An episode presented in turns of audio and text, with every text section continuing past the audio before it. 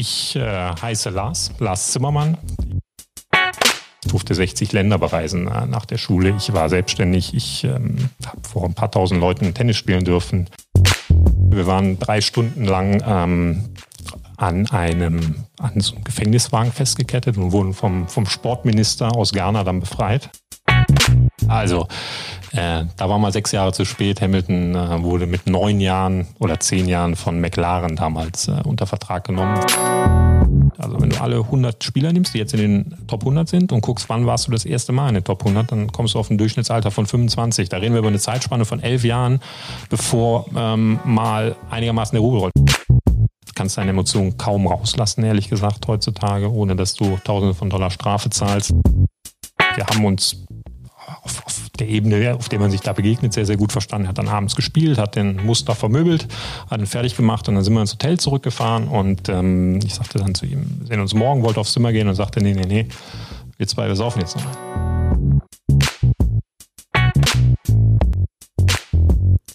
Leute, Leute, Leute, was willst du machen, wenn das Thema Sport reinkickt, dann eskaliert man halt manchmal. Ist uns auch passiert, Jan Wischermann, mir, ähm, ja, wir haben mit Lars über Karrieren, Sport, Mindset, Behind the Scenes, äh, Anekdötchen, alles Mögliche ähm, gesprochen, was das Thema Sport angeht. Ähm, hauptsächlich Tennis, äh, Formel 1, Fußball natürlich auch. Also mega interessanter Talk in unserem kleinen Studio, hat uns richtig Bock gebracht. Resonanz wie immer an pn.beyondboys.com. Und ja, was soll ich sagen? Tune in, Leute, tune in.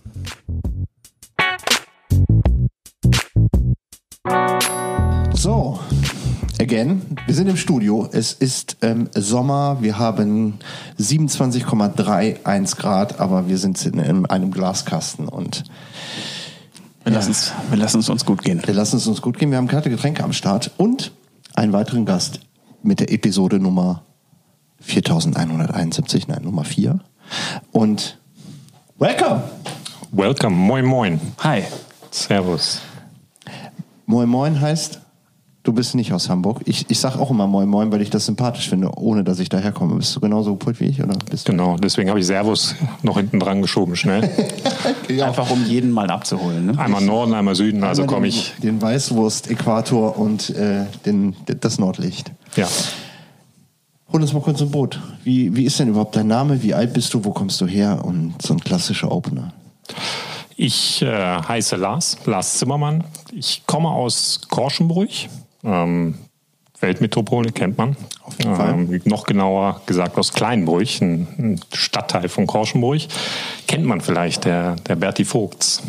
Ist kein Ach. Nachbar, aber kommt aus dem gleichen Dorf. Ich kann es vom Fahrradfahren, da fährt man manchmal Sehr durch, schön. wenn man da die schön. Ackertour fährt. Genau. Genau, liegt genau hier zwischen, zwischen Neuss und Düsseldorf. Und äh, also bin hier in der Umgebung aufgewachsen. Jetzt mittlerweile seit äh, 25 Jahren in Düsseldorf, wohnhaft. Habe zwei Kinder, eine Frau und ähm, ja, arbeite im, im Sportmanagement, würde ich es mal nennen. Sportberatung. Sportberatung. Okay. Voll geil. Sportberatung, das heißt, du hast wahrscheinlich äh, auch schon selber viel Sporterfahrung. Erzähl ja. uns doch mal, wie der Weg vom Sport zur Sportberatung gekommen ist. Der war äh, steinig. Der fing natürlich mit Sport an. Ich äh, komme tatsächlich aus einer, aus einer Sportlerfamilie, wenn man so will. Mein Vater war Autorennfahrer. Ähm, oh, mega. Was ist der ja, gefahren? Der ist Formel 3 gefahren und ähm, Formel Renault Cup, auch mit vielen späteren Formel 1-Fahrern zusammen, ist mal die Europameisterschaft mitgefahren, also wirklich äh, gutes Level. Aber Motorsport, äh, das war Ende der 70er, Anfang der 80er, als ich tatsächlich auch geboren wurde. Ähm, bin Baujahr 78, 41 jetzt. Ähm, ja, da war es noch eine andere Zeit, der Motorsport. Aber ja, geile. Geschichten, ähm, die, ich, die ich da von ihm natürlich mitbekomme. Ich war tatsächlich auch jedes Wochenende mit ihm natürlich auf der Rennstrecke. Er hat sich seine, seine Karriere finanziert, indem er eine Werkstatt und eine, eine Tankstelle hatte. Da bin ich wirklich also äh, die so ersten der, vier Jahre groß der geworden. Klassiker aus den 70ern so, da schraubt ja. einer und dann gönnt er sich Heute wäre das wahrscheinlich nicht mehr finanzierbar mit einer Werkstatt und einer Tankstelle, oder? So ein Hobby? Boah, Wahnsinn. Also ich äh, quatschen wir vielleicht gleich auch ein bisschen drüber ab, das Thema Motorsport ja auch ein Stück weit mitbegleiten können. Ähm, war da, war da unterwegs ein paar Jahre und ähm, das, das ist schon mittlerweile ähm, wahnsinnig komplex, da überhaupt die Möglichkeit zu bekommen, sich, sich zu beweisen. Da musst du enorme Sponsoren, Summen oder Investoren hinterher haben, damit du da überhaupt eine Rolle spielst. Ist so eine Karriere wie Schuhmacher, so mit einer eigenen Kartbahn und dann habe ich dieses äh, Kurvenfahren eine Million Mal geübt und dann kann ich da, das geht nicht mehr, oder? Ja, also sagen wir mal so, Sport ist schon noch äh, auch, auch ein Stück weit Übung äh, und, und Fleiß. Insofern sind die äh, damals die, die Rahmenbedingungen für die, für die beiden Schumachers natürlich ideal gewesen. Ähm, nichtsdestotrotz gehört da natürlich noch deutlich mehr zu. Und, ähm, aber die Tatsache, dass die beiden auf einer Go-Kart-Bahn groß geworden sind und vor allen Dingen, dem Michael hat man ja auch mal nachgesagt, dass er ein unglaubliches technisches Verständnis hat. Ähm, ich glaube, das, das äh, lernst du dann natürlich auch von der Pike auf, von, von Kind auf. Und ich kann mir schon vorstellen, dass das dann auch äh, ein Vorteil war gegenüber vielen anderen. Ja, kann ich mir vorstellen. Vor allen Dingen, äh, wie Bruce Lee gesagt hat, ich habe keine Angst vor einem, der 20.000 Kicks und Triff, äh, Kniff, nee, Kicks und Schläge kann, sondern ich habe Angst vor einem, der einen Trick 20.000 Mal geübt hat. Und das ist ja beim Go-Kart-Fahren am Endeffekt das gleiche in Grün. Wenn du das von klein auf machst, dann weißt du irgendwann, wie ein ja, funktioniert. absolut, absolut. Im Sport, um heutzutage mit Sport Geld zu verdienen, muss halt viel zusammenkommen. Das ist Talent, Fleiß. Ja, und diese Disziplin, das auch durchzuziehen. Ja. Ne? Weil die meisten Profisportler, die fangen ja sehr jung an oder finden sehr jung dahin, werden vielleicht sogar dahin gedrillt ähm, genauso wie das bei äh, auch so bei so klassischen Musikerphänomenen äh, irgendwie aus, aus Asien zum Beispiel ist, die fangen ja mit zwei an, Geige zu spielen. Und ja nicht, weil sie es geil finden, sondern weil denen gesagt wird, das ist das, was du machst.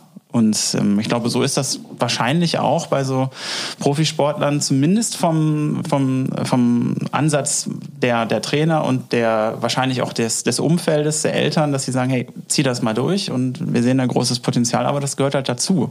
Ja, Oder wie ist das da so mit nach deiner Erfahrung?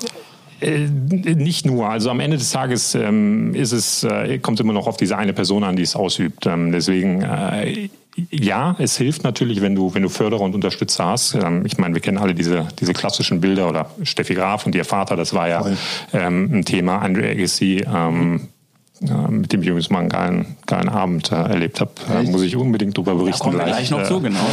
Ähm, er hat ja ähnlich, ich weiß nicht, äh, der eine oder andere hat das Buch von ihm gelesen, ähm, Erfahrungen gemacht, die, die absolut grenzwertig sind. Ähm, also auch da ist die gesunde Mischung, glaube ich, das, das Beste. Aber am Ende des Tages ähm, kommt es wirklich auf die Person an, dass, dass die es auch will, weil sonst macht sie irgendwann zu. Es gab ein super Beispiel auch aus dem Tennis, die Jennifer Capriati, die äh, auch gedrillt wurde, die mit 14, das muss man sich mal vorstellen, die hat mit 14 Steffi Graf im olympischen Finale geschlagen und Gold gewonnen. Ähm, und mit 16 war sie war drogenabhängig und ähm, einfach weil sie weil sie dem Druck nicht standhalten konnte, weil sie auch nicht zu 100 Prozent ähm, das so geliebt hat, was sie gemacht hat. Das ist, äh, ich glaube, als Kind ist es sehr einfach, ähm, Richtung Sport zu gehen. Wenn du diese Leidenschaft dafür hast, dann gibt es für dich einfach nichts anderes. Und das war bei mir genauso. Ich habe mit, mit drei Jahren Go-Kart wirklich vor der Tür gehabt. Äh, mein Vater war sich natürlich sicher, was ich später mal mache. Mit vier Jahren hatte ich ein Cross-Motorrad und ähm, ich habe dann alle, auch geil. Es ja. war mega, äh, war wirklich mega. Ich, ich äh, gucke mir immer wieder die Bilder an. Ähm, macht mir auch wahnsinnig Spaß. Ich habe glaube ich auch äh, ein gewisses Talent für für Auto, Go-Kart fahren und so weiter. Aber ähm, ich habe halt mit sechs Jahren gesehen, wie Boris Becker Wimbledon gewonnen hat und ähm, das hat mich so gepackt, dass dieser Moment im Prinzip dann mein, mein ganzes Leben äh, geändert hat. Und wie haben dann deine Eltern darauf reagiert? Die hatten überhaupt nichts mit Tennis zu tun. Mein bester Freund hat Tennis gespielt und ähm, im, bei mir in Kleinburg im, im Verein. Und ähm, wie es der Zufall so wollte, ähm, bin ich mal beim Training mitgegangen und, und habe zugeguckt und habe anscheinend ähm, ja so ein, so ein äh, kleines Hundegesicht gemacht, dass der Trainer gesagt hat, komm, du siehst so aus, als wenn du, wenn du mitspielen willst. Und ich sagte, ja, hätte ich schon mal Lust. Und dann fast äh, dauerte es, glaube ich, zehn Minuten, dass er meine Eltern anrief und sagte, ähm, ja, da ist jemand, der, der unbedingt will, der anscheinend auch irgendwie einigermaßen Talent hat, haben sie nicht Lust, den hier anzumelden. Und, und so fing das alles an. Aber meine Eltern hatten wirklich null mit Tennis zu tun, gar nichts. Und das war dann auch okay, da loszulassen, diesen, diesen Go-Kart, äh, ja, Traum würde ich es nicht nennen, aber die, diese Vision vielleicht, die du gerade meintest. Ja, also ähm, es war gar kein Traum in dem Moment von mir, das, das Thema Go-Kart. Das ist so, wenn du so klein nicht bist. Für dich, für deinen Papa. Du sagtest gerade, dass ja, das ja, natürlich. Äh, der, der hat mich aber dann auch äh, ähm, sofort, weil er natürlich auch als Sportler weiß, dass das am Ende deine Leidenschaft ähm, der, der erste Hebel sein muss für, für irgendwas. Und der hat mich dann sofort gefördert und ähm, hat mir sofort auch Trainingsbedingungen, Rahmenbedingungen geschaffen, die ähm, einfach optimal waren für mich, äh, dann diesen Traum von mir zu verfolgen. Und das hat sich dann wirklich so weiterentwickelt über ja. die Schulzeit. Und wie war das für dich? Hast du da ja. viel Entbehrlichkeiten gehabt? nee, überhaupt nicht. Äh, kam mir auch nicht so vor. A, ähm, muss ich äh, mein, mein, mein Sportlerherz weiß genau, dass ich äh, viel zu sehr äh, auch links und rechts gelebt habe während meiner Sportlerzeit. Also ich habe nicht diese Disziplin gehabt, die ich hätte haben müssen, um, um ganz nach oben zu kommen. Das weiß ich heute. Ähm, das wusste ich aber damals nicht. Und mhm. äh, deswegen habe ich überhaupt nicht das Gefühl, dass ich was entbehrt habe. Nein, äh, ich, ich durfte 60 Länder bereisen äh, nach der Schule. Ich war selbstständig. Ich ähm, habe vor ein paar tausend Leuten Tennis spielen dürfen. Ähm, also ich habe im Gegenteil, das war für mich das Wichtigste oder der wichtigste Schritt in meinem Leben war wirklich zu sagen, dann ähm, ich versuche es und, und ziehe los und äh, bereise die Welt und versuche mich als Tennisspieler dann da zu beweisen und durchzusetzen. Aber du warst richtig schon was war das damals? Gleiche Liga wie heute? Oder hat, hat die ein Rebranding gehabt irgendwann mal? Nee, das ist. Die, die ATP-Tour, ja, genau. Ist ein bisschen kompliziert. Im Tennis hast du die ATP-Tour und die ITF. Das sind zwei, ja. zwei Verbände sozusagen, die sich das teilen. Die, die ITF macht die kleineren Turniere, aber auch die Grand Slams und den Davis Cup. Und die ATP ist so der ganze Rest, den man kennt. Aber man kennt eigentlich die, die ATP als äh, die bekannteste äh, oder den bekanntesten Verband. Und äh, ja, da, da habe ich mich dann angefangen hochzuspielen. Dann fing an auf kleinen Turnieren. Mein erstes Turnier war, war in Ghana in Ghana direkt. Okay.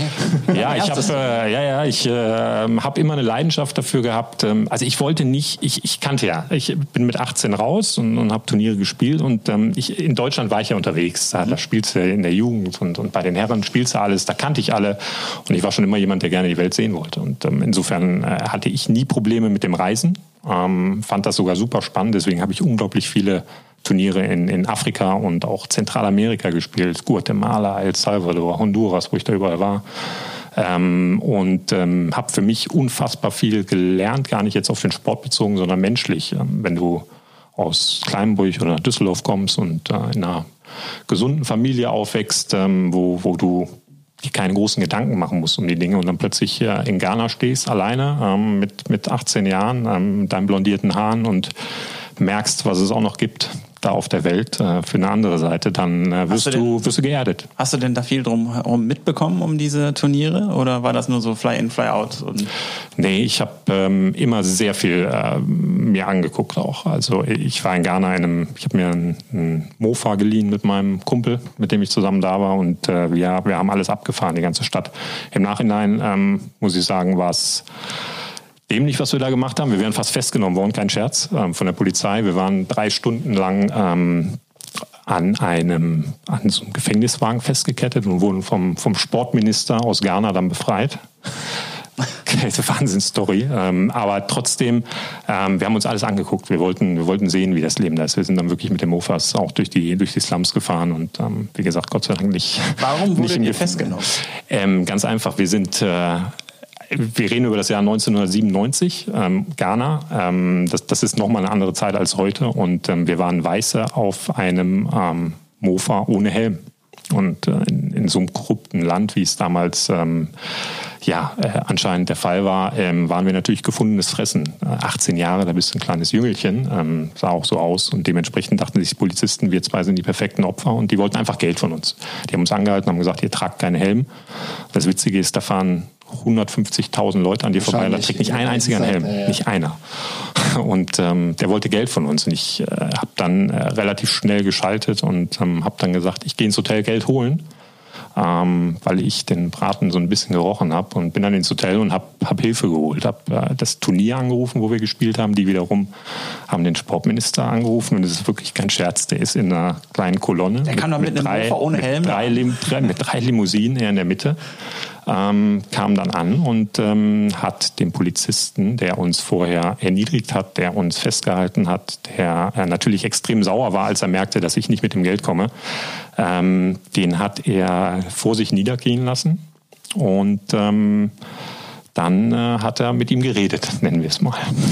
Alter, was ist da los? Aber die haben dich einfach so ins Hotel gehen lassen, ohne mitzukommen. Also die sind nicht dabei gewesen. Ja, weil ich äh, gesagt habe, ich hole das Geld und die wussten natürlich, das, was sie tun, ist auch nicht äh, legal. Ja, also insofern äh, war die Hoffnung, äh, dass, dass ich da 100, 200, 300 Dollar hole und denen gebe natürlich so groß. Und man muss wissen, äh, Durchschnittsverdienst damals, erinnere ich mich, waren irgendwie 30, 40 Dollar ähm, von, von den Menschen dort. Also Ähm, ja, ja, okay. da, da, der hat das große Geld äh, geahnt. Guter Antrieb, ne? Hat er gehofft, das geht gut. Ja, äh, äh, also, in dem Moment mit dem Sportminister rechnen, ganz ehrlich, da rechnet ja keiner mit. Nee, äh, Szenario, also wirklich, äh, ähm, ich habe lange nicht mehr drüber nachgedacht tatsächlich. Äh, jetzt kam, kam man jetzt im Flow hier. Ähm, Wahnsinnsgeschichte, aber auch wirklich wahnsinnig viel Glück gehabt, weil wenn du da einmal in so einem Gefängnis bist, ähm, da hast du, glaube ich, als blondierter kleiner 18-Jähriger nicht so viel Spaß. Nee, macht nicht so viel Bock, kann ich mir vorstellen. Aber du bist halt quer durch die, also Hast du dich bewusst entschieden? Also hättest du quasi auch einen Teil deiner Karriere in Good Old Germany, alte Welt Europa machen können? Absolut, absolut. War das ein du hast Vorteil für dich, weil du gesagt hast, ich gehe lieber weg, dann habe ich andere Gegner vielleicht?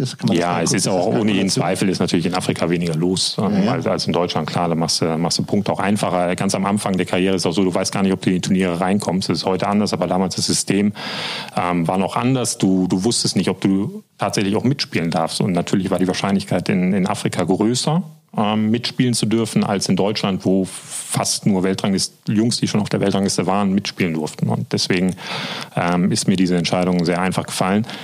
Wie gesagt, ich habe aber auch nicht eine Sekunde darüber nachgedacht. Du hast im Prinzip einen klassischen Turnierkalender. Ähm, der geht 52 Wochen im Jahr und ähm, es gibt wahrscheinlich so 400, 500 Turniere ähm, auf allen Kontinenten in der Größenordnung, wo du anfängst, also die niedrigste Kategorie. Und ähm, da kannst du dir eigentlich aussuchen, auf welchem Kontinent du spielst. Und ich habe immer, wie gesagt, sehr viel äh, Amerika, ähm, Zentralamerika und tatsächlich auch Afrika und Europa. Das Wer bezahlt so. denn dann die Party? Ähm, am Anfang meine Eltern, ähm, natürlich. Äh, und da kommt auch kein Geld rein. Also damit man mal ein Gefühl bekommt, äh, wenn du so ein Turnier gewinnst, wir reden hier, wir reden über 100 Tennisprofis, die auf so einem Turnier rumlungern. Und der Gewinner kriegt, äh, glaube ich, 1300 Dollar vor Texas, also ist mit 600 Dollar, 700 Dollar dann da rausgegangen, wenn du das Turnier gewonnen hast. Das ist der eine von 100 gewesen. Wenn der erste Runde Hauptfeld, wo du schon zu den äh, Besseren gehört hast, verloren hast, waren das irgendwie 63 Dollar vor, vor Texas. Also leben konntest du da nicht. Ist auch eine, eine absolut gerechtfertigte Diskussion im Moment. Ähm, die, die geführt wird im Tennis, ähm, ob das Geld gerecht verteilt ist. Okay. Ja, stelle ich mir ganz interessant vor, weil du hast ja dann, ähm, dann ist ja die, die Motivation definitiv ähm, nach oben zu kommen, deiner Leidenschaft weiter zu folgen, dich ja. weiterzuentwickeln. Und wie, geht's, wie ging es denn dann weiter bei dir? Ich war relativ schnell, also äh, auch da nur mal zur Einordnung, du hast so circa 10, 12, 15.000 Jungs auf der Welt, die versuchen, Tennisprofi zu sein zu meiner Zeit. Und ähm, die Weltrangliste ging so bis Platz 1000, 1500, was ja schon reden wir schon über die Top 10 Prozent sozusagen. Ähm, das war im Prinzip das erste Ziel, was ich hatte. Und das habe ich damals auch in Afrika ähm, dann, dann geschafft, ähm, da meinen ersten Weltranglistenpunkt zu bekommen. Und dann war ich die Nummer hau mich tot, 1386. Ich weiß es nicht. Und äh, damit hast du es dann einfacher, in die Turniere reinzukommen. Und dann kannst du auch in Europa ähm, Turniere spielen. Ist natürlich auch eine Kostenfrage. Ähm, Klar, musst du gerne nicht auch. Fliegen, ne? Genau, du musst fliegen. Ich, ich konnte mir auch nie den Luxus leisten, beispielsweise einen Trainer mitzunehmen, was ich heute im Nachhinein definitiv anders gemacht hätte. Ähm, ja, und, und dann versuchst du dich nach oben zu spielen, damit du möglichst schnell in die Challenger ATP-Ebene reinkommst. Ich sag mal so ab Platz 200, 300, da kannst du dann die Grand Slam Quali spielen. Ähm, ordentliches Geld verdienen kannst, mal die größeren Turniere spielen und hast dann natürlich schon einen ganz anderen Rhythmus. Und ich war relativ schnell so auf Platz 500, 600, 700. das, das ging wirklich ratzfatz. Das ist aber auch das, was du mit Talent halt ähm, dann, dann ganz gut hinbekommst. Ähm, aber dann trennt sich die, die Spreu vom Weizen. Dann, dann ist kommt es irgendwann diese Schallmauer, oder? Weil dann, Wahnsinn, ich glaube, ja. so die Top 200, Top 300, das ist schon dann dünn, oder? Das ist, äh, ja, das, das ist, äh, früher war es noch ein Stück weit unprofessioneller als heute. Heute hat sich das natürlich ähm, durch Ernährung und, und all diese Themen, die dazugekommen sind, noch, noch viel mehr professionalisiert, aber damals auch. Ähm, die Luft ist wahnsinnig dünn. Wahnsinnig dünn da oben. Und äh, das sind Nuancen. Tennis ist oftmals ein, zwei Punkte, die ein Match entscheiden. Und ich habe zum Beispiel ähm, mein, mein bitterstes Erlebnis aus meiner Karriere war, als ich in äh, ich war das Jahr danach nochmal in Afrika und äh, ich will jetzt nicht lügen, ich glaube, es war Nigeria. Ähm, da habe ich das, das Masters gespielt von so einer Turnierserie. Und ähm, wenn ich dieses Match, was ich dann damals äh, mit 7-6, 7-6 verdammt knapp verloren habe, äh, gewonnen hätte, dann hätte ich Wimbledon Quali spielen können ähm, weil ich dann in diesem Satellite, wie sich das genannt hat, äh, unter den Top 2 gewesen wäre, hätte ich so viele Punkte gemacht, dass ich äh, in die Wimbledon Quali reingekommen wäre, was immer ein Riesentraum von mir war. Ja, Und wobei es wird gar nicht in Wimbledon gespielt übrigens. Äh, die spielen in Roehampton, das ist äh, nebenan. Aber nichtsdestotrotz äh, war, war es immer ein Traum und das war schon, schon ein echt bitterer Moment, ähm, weil mir hat am Ende haben mir wirklich äh, zwei, drei Punkte nur gefehlt. Und dann war die Chance vorbei? In dem Moment ja, aber es geht ja, du, du spielst das Turnier und im Prinzip im nächsten Moment ähm, bist du dann, wenn du raus bist, bist schon im nächsten Turnier. Also es geht immer weiter. Ich habe das Ganze, ich will nicht lügen, vier Jahre ähm, gemacht und ähm, habe dann sehr viel mit Verletzungen auch zu tun gehabt, was aber auch einfach daran lag, dass ich ähm, mich nicht ausreichend gut ernährt habe, dass ich nicht ausreichend gut äh, trainiert habe, auch neben dem Platz und einfach ähm, dem Tennis nicht alles so untergeordnet habe, wie ich es hätte tun sollen und müssen. So, dann kam der Wendepunkt. Das heißt, du hast dich irgendwann entschieden, damit hörst du auf. Und was kam dann? Quereinstieg. Ich wusste, dass äh, ähm, ich immer im Sport bleiben will, in welcher Funktion auch immer. Ähm, hat mich alles interessiert, egal ob Events, Sponsoring, ähm, Athleten, ähm, all das, äh, wo ich selber auch schon gefühlt zehn Jahre halt unterwegs war und meine Erfahrungen gesammelt hatte. Und mein Vater hat damals eine, eine Sportmarketing-Agentur gehabt mit ähm, dem Carlo Steb zusammen auch, den er durch meine Tenniszeit dann auch kennengelernt habe. Die beiden haben was gegründet und ich bin da im Prinzip quer eingestiegen und ähm, ich glaube, es war die erste Woche, ähm, wo ich dann ähm, für die UBS Bank damals ein Incentive beim Formel 1 Rennen in Monaco mitbegleiten durfte. Ähm, das war ganz nett. Die hatten ja ein Boot an der Rennstrecke. Ja, ja, ja. Gypsy Kings haben Musik gemacht. Ähm, acht Gäste, die alle mindestens eine Milliarde oder mehr auf dem Konto haben mussten. Ja, und so bin ich dann in die Sportwelt rein und dachte mir, Ach, nichts so falsch gemacht. Das hier. Ja. genau. Ja, genau. Nee, ich bin natürlich dann dadurch, dass ich bei meinem, beim Vater dann in der, in der Agentur war, natürlich ähm, eine kleinere Agentur, 20 Mitarbeiter, zwei Standorte Düsseldorf und München, bin ich natürlich sofort äh, gefordert worden, habe Verantwortung tragen dürfen, ähm, hatte aber natürlich auch, äh, dadurch, dass ich selber Sportler war, ähm, einfach ein Know-how, äh, weil du baust dir äh, natürlich auch, auch ein Know-how auf, du weißt, was Athleten brauchen, du weißt, was Events brauchen, äh, aus, aus beiden Sichtweisen und ähm, habe mich da sehr schnell sehr wohl gefühlt in diesem Bereich und habe dann angefangen, ja, Vogelwild eigentlich alles im Sport zu machen, was es so gibt. Ähm, meine ersten Projekte, wie gesagt, waren viele Events und Incentives für, für Unternehmen. Ähm, wir haben Sponsorings äh, klassisch äh, verkauft und vermarktet, umgesetzt, aktiviert, wie man das nennt. Ähm, wir haben Athleten dann auch sukzessive bei uns aufgenommen. Der, der erste Athlet war der Adrian Sutil, ähm, der später dann auch Formel 1 gefahren ist. Wahrscheinlich der, der Ziehsohn von meinem Vater ein Stück weit, ähm, konnte dann da die, die Karriere äh, mitbegleiten, die er sich für mich gewünscht hat. Und das war wirklich phänomenal auch. Äh. Der Adrian stand mit, mit 14 vor der Agentur und mein Vater hat ihn zwar weggeschickt, gesagt, lass mich in Ruhe. Und ähm, er war so hartnäckig, dass mein Vater irgendwann ihm einen Testtag besorgt hat. Und ähm, ja, die beiden sind dann zusammen den Weg bis in die Formel 1 gegangen. Der Adrian hat über 100 Rennen da gefahren, auch wenn er nie die Chance hatte, in einem Top-Team zu fahren, ähm, gibt es so eine Handvoll Deutsche, die so viel Formel-1-Rennen überhaupt gefahren haben. Und das, das war dann auch wirklich, ist ungefähr mein Alter, der Adrian, ähm, für mich das Entree in diese Formel-1-Welt. Ich habe dann die Incentives gemacht für die Sponsoren von Adrian und ähm, konnte mir natürlich ein ganz spannendes Netzwerk aufbauen. Und in dieser Formel-1-Welt, ich nenne es immer liebevoll Zirkus, ähm, reinschnuppern und sehen, ähm, was da los ist. Und auch sehr interessant äh, aus der Zeit, Adrian ist Formel 3 gefahren vor vor der Formel 1 und sein Teamkamerad war ein ähm, Engländer namens Lewis Hamilton. Okay. Den habe ich damals mit, ich will jetzt nicht lügen, ich glaube 16, 17 äh, war, habe ich ihn kennengelernt und ähm, ich erinnere mich wirklich noch, äh, ich habe den boah, eine halbe Stunde erlebt und bin zu meinem Vater hin und ähm, habe gesagt, da gibt's, da gibt es keinen Weg dran vorbei, ähm, dass dieser Typ irgendwann Formel 1 Weltmeister wird. Also das, was er ausgestrahlt hat, die Einstellung, die er hatte, diesen Biss, dieser Ehrgeiz plus sein Talent, ähm, das war klar wie Kloßbrühe. Wie ist das, wenn man so jemanden trifft und das so klar ist? Ja, ich liebe es, ich liebe es, solchen, solchen Menschen, ähm, mit solchen Menschen Zeit verbringen zu dürfen, weil du natürlich unglaublich viel lernst und siehst. Also ähm, diese, ich habe äh, Luis natürlich äh, kennengelernt äh, in, in jungen Jahren. Das, das war sehr prägend und auch Boris Becker äh, hin und wieder mal ähm, erleben dürfen und, und auch den einen oder anderen. Und es gibt äh, gewisse Charaktereigenschaften, die, die wiederkehrend sind bei, bei diesen absoluten Weltstars. Und das ist äh, diese was sind das so? Was sind das ja, die, die, der Glaube an sich selber, das ist, glaube ich, das, das A und O, der, der Wille, etwas zu erreichen, also die klare Vision, das klare Ziel haben, um darauf hinzuarbeiten ähm, aber auch das absolute Talent, äh, jederzeit wieder aufzustehen. Ähm, man muss sich ja nur mal vorstellen, in so einem Tennismatch spielst du 100, 150 Punkte und ähm, im normalen Match verlierst du die Hälfte. Also das heißt, von 150 Punkten verlierst du 75 Mal den Punkt. Ist was falsch gelaufen? Klingt nicht nach einer guten Quote, aber ähm, immer wieder aufzustehen, den nächsten Punkt wieder, wieder zu gucken, die, diese Nuance zu finden, den nächsten Punkt zu gewinnen und dann in den entscheidenden Momenten und, und wie gesagt, Tennis liegt mir natürlich am nächsten, in, in diesen entscheidenden Momenten, wo der eine Punkt ähm, dann, dann entscheidet, das Beste abzurufen, das ist schon ein geiles Gefühl auch. Wieder zurück, ähm, sich zurückzukämpfen ins Spiel. Also ich, ne, ich habe ja auch mal Tennis geguckt, so klar. Und dann hast du so einen, der so total einknickt und sich selber beschimpft und den Schläger durch die Gegend schmeißt und dann sich da reinsteigert, aber dann irgendwann dieses, drin dieses scheiß Rad gedreht kriegt und dann wieder sich zurückkämpft und dann einen Ball nach dem anderen, was den anderen dann wieder komplett in diese Demoralisierungsphase bringt.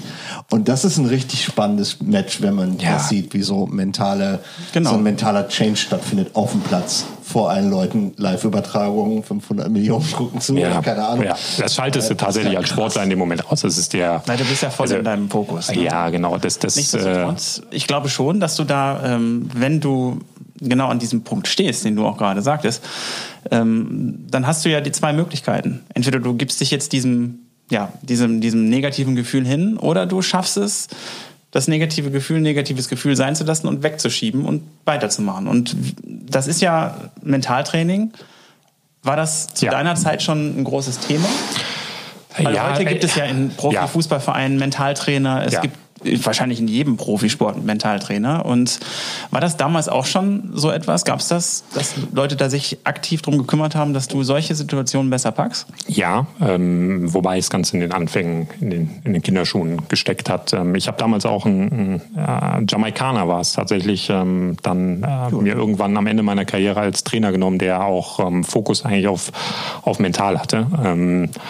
Und äh, habe versucht dann dadurch noch noch mal ein zwei Prozent rauszuholen. Ähm, aber im Großen und Ganzen muss ich sagen, habe ich dem Thema viel zu wenig ähm, gewidmet. Gerade jetzt weiß ich halt, dass äh, Sport auf hoher Ebene ist wirklich äh, 95 Prozent Kopf. Äh, die Jungs sind alle, egal in welcher Sportart, auf einem Niveau. Ähm, selbst im Fußball ähm, gibt es da kaum Unterschiede, wenn wir jetzt mal die, die Bayern vielleicht außen vor lassen. Ähm, und da entscheidet der Kopf. Ähm, das, das sieht man ja auch im Sport immer wieder, dass es Serien gibt, dass, dass Vereine äh, im Fußball klassisch plötzlich vier, fünf Spiele gewinnen, wo du sagst, das gibt's doch gar nicht. Ähm, dann aber auch wieder in, in Studel reinkommen. Schalke ist ja im Moment so ein gutes Beispiel. Wie, wie kann man das erklären? das, ist, das ist ausschließlich der Kopf. Klar, fehlt der ein oder andere, aber Sport wird im Kopf entschieden. Das ist ja wie so ein bisschen wie äh, an der Börse, dass es so Trendkanäle gibt ne? und da bewegt sich so eine Aktie eigentlich immer sehr sicher drin. Absolut. Ja. Und dann stößt die oben an, entweder stößt sie durch oder die geht wieder runter und geht dann an dem nächsten Punkt wieder hoch. Und das finde ich so bei, bei ähm, wenn man jetzt mal hier die lokale Mannschaft nimmt, die sich ja jetzt doch schon ein bisschen, ein bisschen gehalten hat und jetzt gerade an einem Punkt ist, wo es echt um alles geht und ich bin mal, also da interessiert mich persönlich, wie die damit umgehen. Oder kannst du dich in äh, die Situation von Fortuna jetzt reinversetzen? Was da gerade womöglich passiert? Weil das ist jetzt ja nicht so ein ja. Problem, wie ob du jetzt in die Champions League kommst oder nicht. Das ist ja schon eher die, die negative Richtung. Was heißt das für so ein Team? Ja, ähm, ich, ich ja, klar, kannst du dich ein Stück weiter schon, schon reinversetzen. Am Ende des Tages ähm, willst du diese Spiele als Sportler auch spielen. Ähm, also diese, diese besonderen Spiele und natürlich willst du lieber um die Champions League spielen als um den Abstieg, aber trotzdem sind diese Duelle die, die dir lange in Erinnerung bleiben und auch die, die deinen Charakter prägen. Ähm, also es wird ein ganz wichtiges Spiel. Ich persönlich ähm, bin, bin tatsächlich kein Fortuna-Fan, kein klassischer in dem Sinne, aber bin ein Klapper-Fan, kann das, glaube ich, relativ äh, ähm, ja, normal bewerten. Ähm, ich glaube, dass die Fortuna das noch packt. Ähm, ich finde, dass sie zu Unrecht da steht, wo sie gerade steht. Sie hat besser performt, als die Punkte sagen. Oft in der letzten Minute tatsächlich auch, ja, Spiele ja. verloren. Ähm. Aber der Druck ist, der Druck ist natürlich Wahnsinn. Äh, du hast äh, natürlich auch mit Bremen jemanden im Nacken sitzen, der, der dich auch überholt, wenn du nicht gewinnst und, und es schlecht läuft.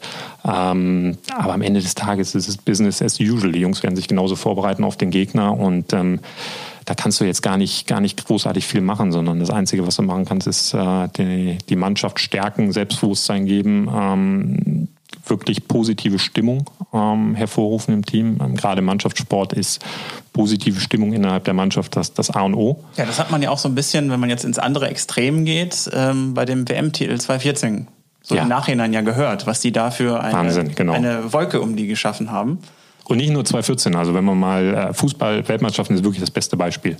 Ähm, wenn du mal zurückgehst und dann dich so ein bisschen reinliest und, und siehst, dann ist es immer so, dass die Mannschaften, die Weltmeister geworden sind, da hast du vorher schon gesehen und gehört, dass die Stimmung besonders gut ist. Und ähm, dieser Spirit, der, der trägt dich dann. Und äh, bei uns 2014, klar, ähm, es war eine Zeit. Äh, wir haben uns im Prinzip 2008, 2010 und 2012, wo wir immer dran gekratzt haben, aber irgendwie noch was gefehlt hat. Aber da haben wir uns das Selbstvertrauen aufgebaut, dass wir in der Lage sind, weit zu kommen. Ähm, ein gewisses Selbstverständnis auch für ähm, Viertelfinals, Halbfinals. Ja, und dann 2014, das, das Ding gegen Brasilien, das war natürlich Ganz kann. Man gut, kann man gut sehen bei äh, Netflix gerade. In dieser Schweinsteiger-Dokumentation. Ja, habe ich auch gesehen. Ich bin, ich bin mit Fußball jetzt nicht so mega am Start, aber da habe ich doch schon zwei, dreimal so Gänsehaut, weil die halt so die Insights und wie haben die getickt und wie hat das da damals funktioniert und so, dann sieht man schon so, dass halt Spirit extrem wichtig ist und auch dieses, äh, auch so ein Schweinsteiger hat ja sein Auf und Ab Genau. Jetzt kann man München-Fan sein oder nicht, ist mir auch wurscht, aber da sieht man halt so, wie krass mental der irgendwann so fokussiert, die Dinge mit diesem Positionswechsel irgendwann, den er bekommen hat, auch eine völlig neue Rolle aufzunehmen und dann quasi so der Regisseur auf dem Platz zu sein und dann erst wirklich zu performen auf dem Level. Da habe ich gedacht, als ich das gesehen habe, habe ich gedacht, okay, cool, krass. Und die Geschichte hat auch einen Anfang. Die fängt nämlich an im äh, bittersten Moment seiner Karriere, 2012, als er den entscheidenden Elfmeter gegen Richtig. Chelsea verliert. Die Bayern, und dafür muss man die Bayern echt respektieren, im Jahr danach schaffen die Champions League nach dem wahrscheinlich bittersten Finale, ähm, damals gegen Chelsea, wobei Manchester war jetzt auch nicht so viel bitterer, aber ey, ja. diese, also auch dieses Chelsea-Ding, wo du, wo du drückend überlegen bist zu Hause ähm, und dann das Jahr danach die Champions League im Elfmeterschießen zu gewinnen, ähm, um im Jahr darauf dann äh, Weltmeister zu werden, das, das sind alles Prozesse, die äh, in solchen Momenten, in solchen Niederschlagsmomenten ähm, geboren werden. Man das ne, Klassikerspruch ähm, ne, aus Niederlagen lernst du einfach am meisten. Ähm, gewinnen kann jeder.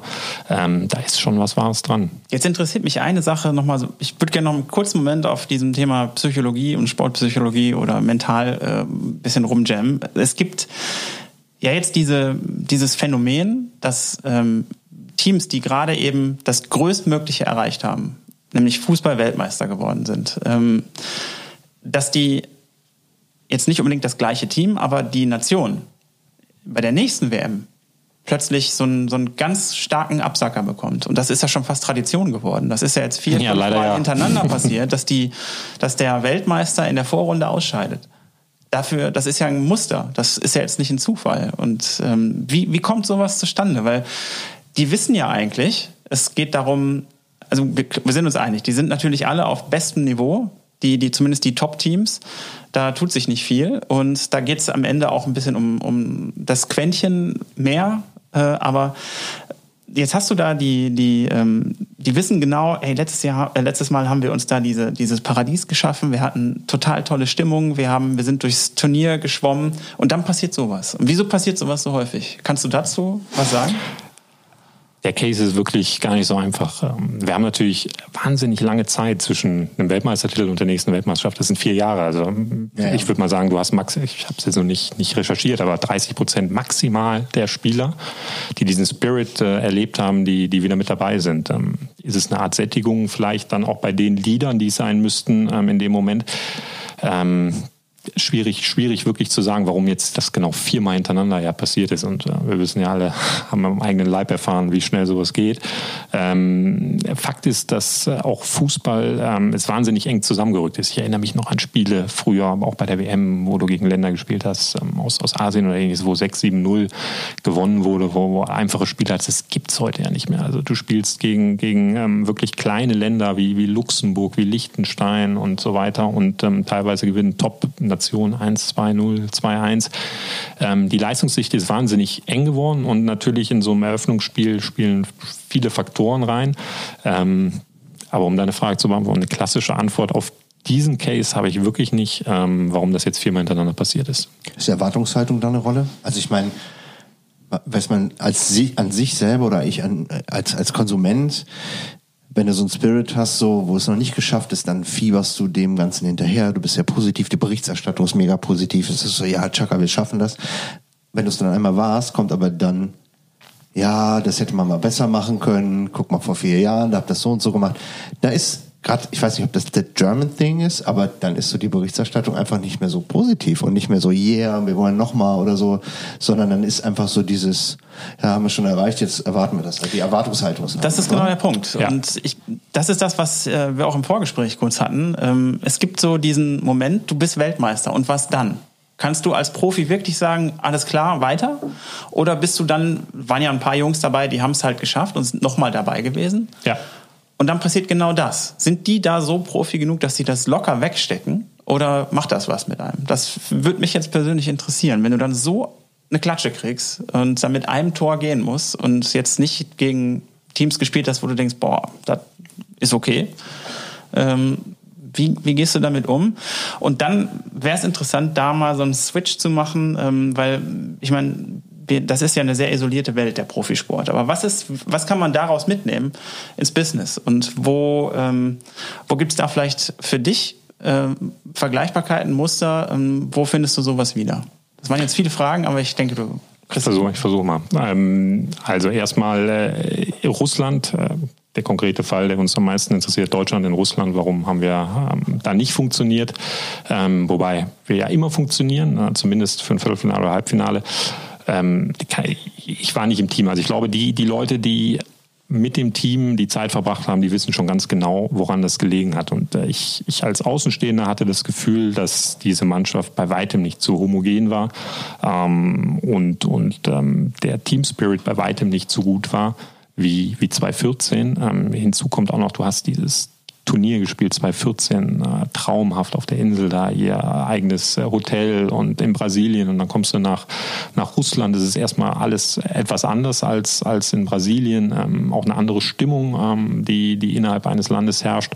Und ähm, klar, dann, dann hat sie zwei, drei Jungs, die nicht in Topform waren auch ne? und ähm, die, die eigentlich vorne weggehen müssen. Und das ist das, was ich immer sage, es ist ein, zwei Prozent, die, die den Unterschied ausmachen, ähm, sowohl positiv als auch negativ. Und ich glaube, dass da einfach ähm, der innere Glaube nicht da war, ähm, ist dann auch nicht dieses, dieses Team Spirit Gefühl da war, alle für einen, einer für alle. Ähm, und dann kannst du halt selbst gegen Südkorea, die mit einem Son dann auch und, und anderen Jungs, die ja auch in der Premier League und so weiter spielen, auch, auch wettbewerbsfähig sind, ähm, da kann es dann halt mal passieren, dass du dass du nicht gewinnst. Ist uns ja jetzt passiert, aber wenn man mal überlegt, Spanien davor, ähm, alles abgeräumt und dann, dann kam Südafrika, nee, nicht Südafrika haben sie noch gewonnen, sondern äh, Brasilien haben sie nicht mehr erfolgreich gespielt. Ähm, das das gab es ja wirklich schon, schon öfter. Hm. Ist das ein Phänomen, was Teamsport angeht? Also weil diese ähm, erfolgreichen Reihen, wir hatten eben Hamilton, wir hatten Becker, wir hatten Federer, keine Ahnung, die schaffen es immer wieder, sich trotz einer gewissen erwartenden Tesorierung. Also ich meine, Federer hatten wir gerade, was ist der, wie ist der bewertet? Milliardär im Sport oder sowas? Ich meine, was verdient ja. er? Unfassbar ja. viel Geld. Und er schafft es trotzdem über diese lange Zeit auf dem Level zu bleiben, sich wieder hochzukämpfen. Hat klar, der mal eine Delle oder Tiger Woods eine Riesendelle mit allen Skandalen, die sich jeder Mensch vorstellen kann, die auch manche vielleicht auch mal haben wollen. Ja? Ähm, und trotzdem schaffen die es wieder zurück. Und du hast diese Reihe, glaube ich, im Teamsport Klar ist jetzt Bayern München irgendwie achtmal nacheinander deutscher Meister. Okay, das ist natürlich auch ein Teamsport, aber so eine krasse Geschichte, wie man das jetzt im Eishockey, im, äh, im, im Motorsport, beim Tennis oder beim Golf hat, gibt es im Teamsport nicht so dramatisch oder habe ich das falsch auf dem Schirm? Ich glaube, ähm, das hast du, es gibt immer so Ausnahmephänomene. Ne? Ähm, ich glaube, das gibt so vereinzelte Fackeln, die, die da sind. Jetzt hast, nimmst du, ja, Bayern war schon ein ganz gutes Beispiel, oder du nimmst die Chicago Bulls damals mit, mit Michael Jordan. Zum Beispiel, genau. Ähm, ist ja auch gerade ein aktuelles Thema, wenn man da mal so über diese Netflix-Doku so ein bisschen einsteigt. Das ist ja schon krass, was da für ein Spirit geherrscht hat und wie da auch, ähm, ich glaube, das geht immer darauf, darum, wie du auch gerade schon mal sagtest, wie du die Leute motivierst und wie du die begleitest, weil die haben alles, ne? Und ja. die, die können solche Niederlagen wegstecken. Aber was heißt das, wenn einer sagt, pass auf, wir haben jetzt hier noch eine Saison und wir machen das jetzt nochmal. Und den Schalter umzulegen und das umzusetzen, ich glaube, da kannst du als Team so das nochmal potenzieren, was du alleine kannst. Und das trägt dann so ein ganzes Team. Das kann ich mir ganz gut vorstellen, dass das ein Effekt ist, der nochmal über einen Solosport hinaus noch stärker ist. Also genau, ich habe hab in meinem Leben immer Teamsport gemacht.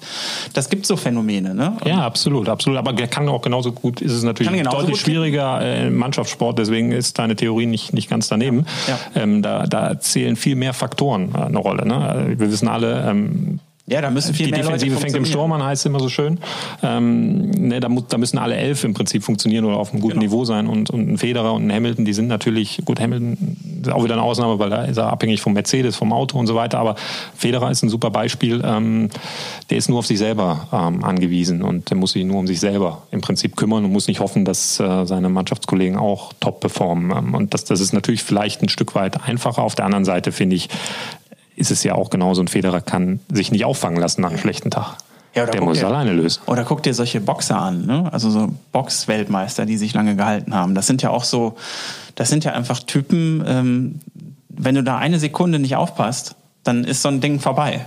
Das, ja. ist, das geht noch ein bisschen schneller als in, in äh, anderen Einzelsportarten wenn du mal einen Schlag verhaust beim Golf oder beim Tennis, ist nicht so schlimm. Aber wenn du da nicht aufpasst, ist Game Over. Und ähm, das sind ja auch Leute, die stehen im wahrsten Sinne des Wortes wieder auf. Entweder in dem Kampf noch oder halt beim nächsten Mal und kommen irgendwie wieder zurück. Und das, ähm, da musst du schon mental so weit sein, dass du sagst, jo, jetzt erst recht. Und wenn du das nicht bist, dann war es das. Absolut.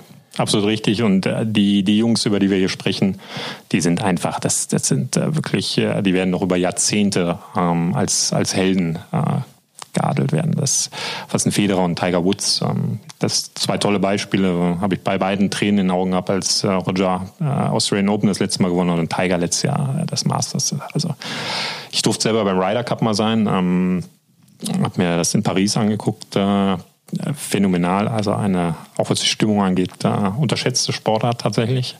Ähm, und Tiger, äh, also in dem Alter, nach, nach all dem, was da war, so zurückzukommen und, und nochmal äh, das allen zu beweisen, alle hinter sich zu lassen. Ähm, wow.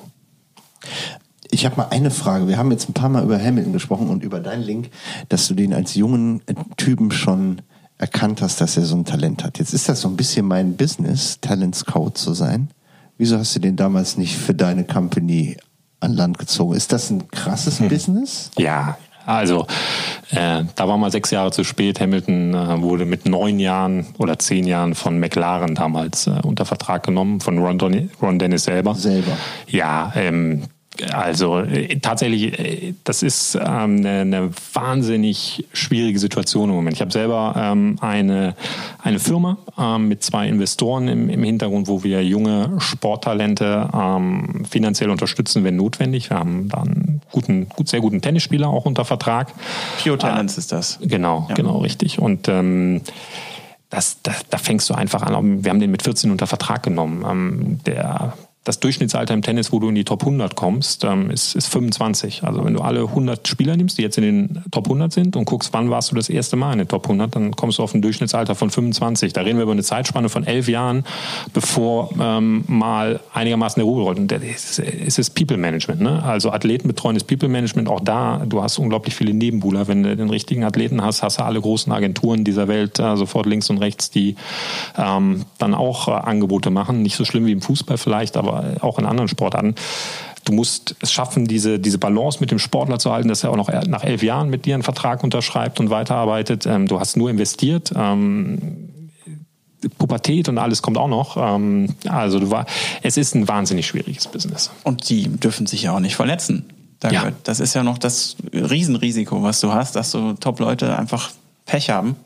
Ja, absolut, absolut. Und äh, auf dem Niveau, wie da trainiert wird und so weiter, kann das, kann das durchaus immer mal passieren. Und so eine Verletzung wirft dich wahnsinnig schnell zurück, gerade in jungen Jahren, wenn du wenig Erfahrung hast und ähm, vielleicht mal mit einer schweren Verletzung zu kämpfen hast. Da gab es genügend Beispiele, ähm, wo, wo das dann die Karriere auch beendet hat. Und dann, dann hast du ein paar hunderttausend investiert und, und stehst dann da, ähm, bis du das mal wieder, wieder reingeholt hast als, als Management sozusagen, ähm, ist ein steiniger Weg. Also ähm, Athletenmanagement ist, ist wahnsinnig spannend. Ähm, mit diesen Persönlichkeiten, weil das sind ja alles Jungs, die in ihrem Bereich zu den Besten des Landes oder der Welt gehören. Also ähm, da, da kann man bei jedem was mitnehmen, was Besonderes sehen.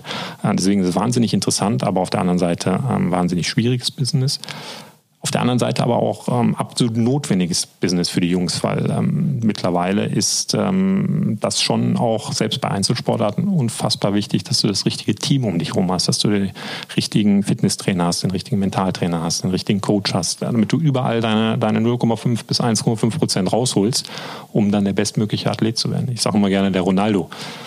Ich, hab das, ich weiß nicht, ob ihr das mitbekommen habt, der hat sich letztes Jahr, glaube ich, einen Schlaftrainer noch geholt. Ähm, verrückt. Also äh, auf dem Niveau, auf dem er ist, immer noch ich nach, das immer Stimmt das denn, dass der 90 Minuten schläft, dann wach ist und dann wieder 90 Minuten schläft? Und ja, ich äh, zumindest habe ich das auch so gelesen. Interessantes ähm, Konzept. Ja, und für mich das Faszinierende ist gar nicht der Fakt, sondern der Fakt, dass der Typ mit, mit äh, Anfang Mitte 30 und einer Milliarden auf dem Konto und, und allem erreicht, ähm, noch immer was sucht, um sich nochmal 0,5 Prozent zu verbessern.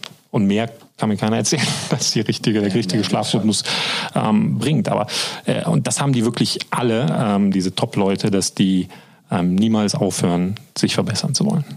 Und jetzt hast du ja den Switch gemacht und suchst Talente, managst Talente. Ähm, was hat dich denn deine bisherige Arbeit in dem Feld gelehrt? Was äh, gibst du heute den, den, den Leuten mit? Ähm, oder wie findest du Leute, die, wo du siehst, da kannst du, ähm, da, hast du, da siehst du Potenzial und die kann man vor allem auch wirklich begleiten.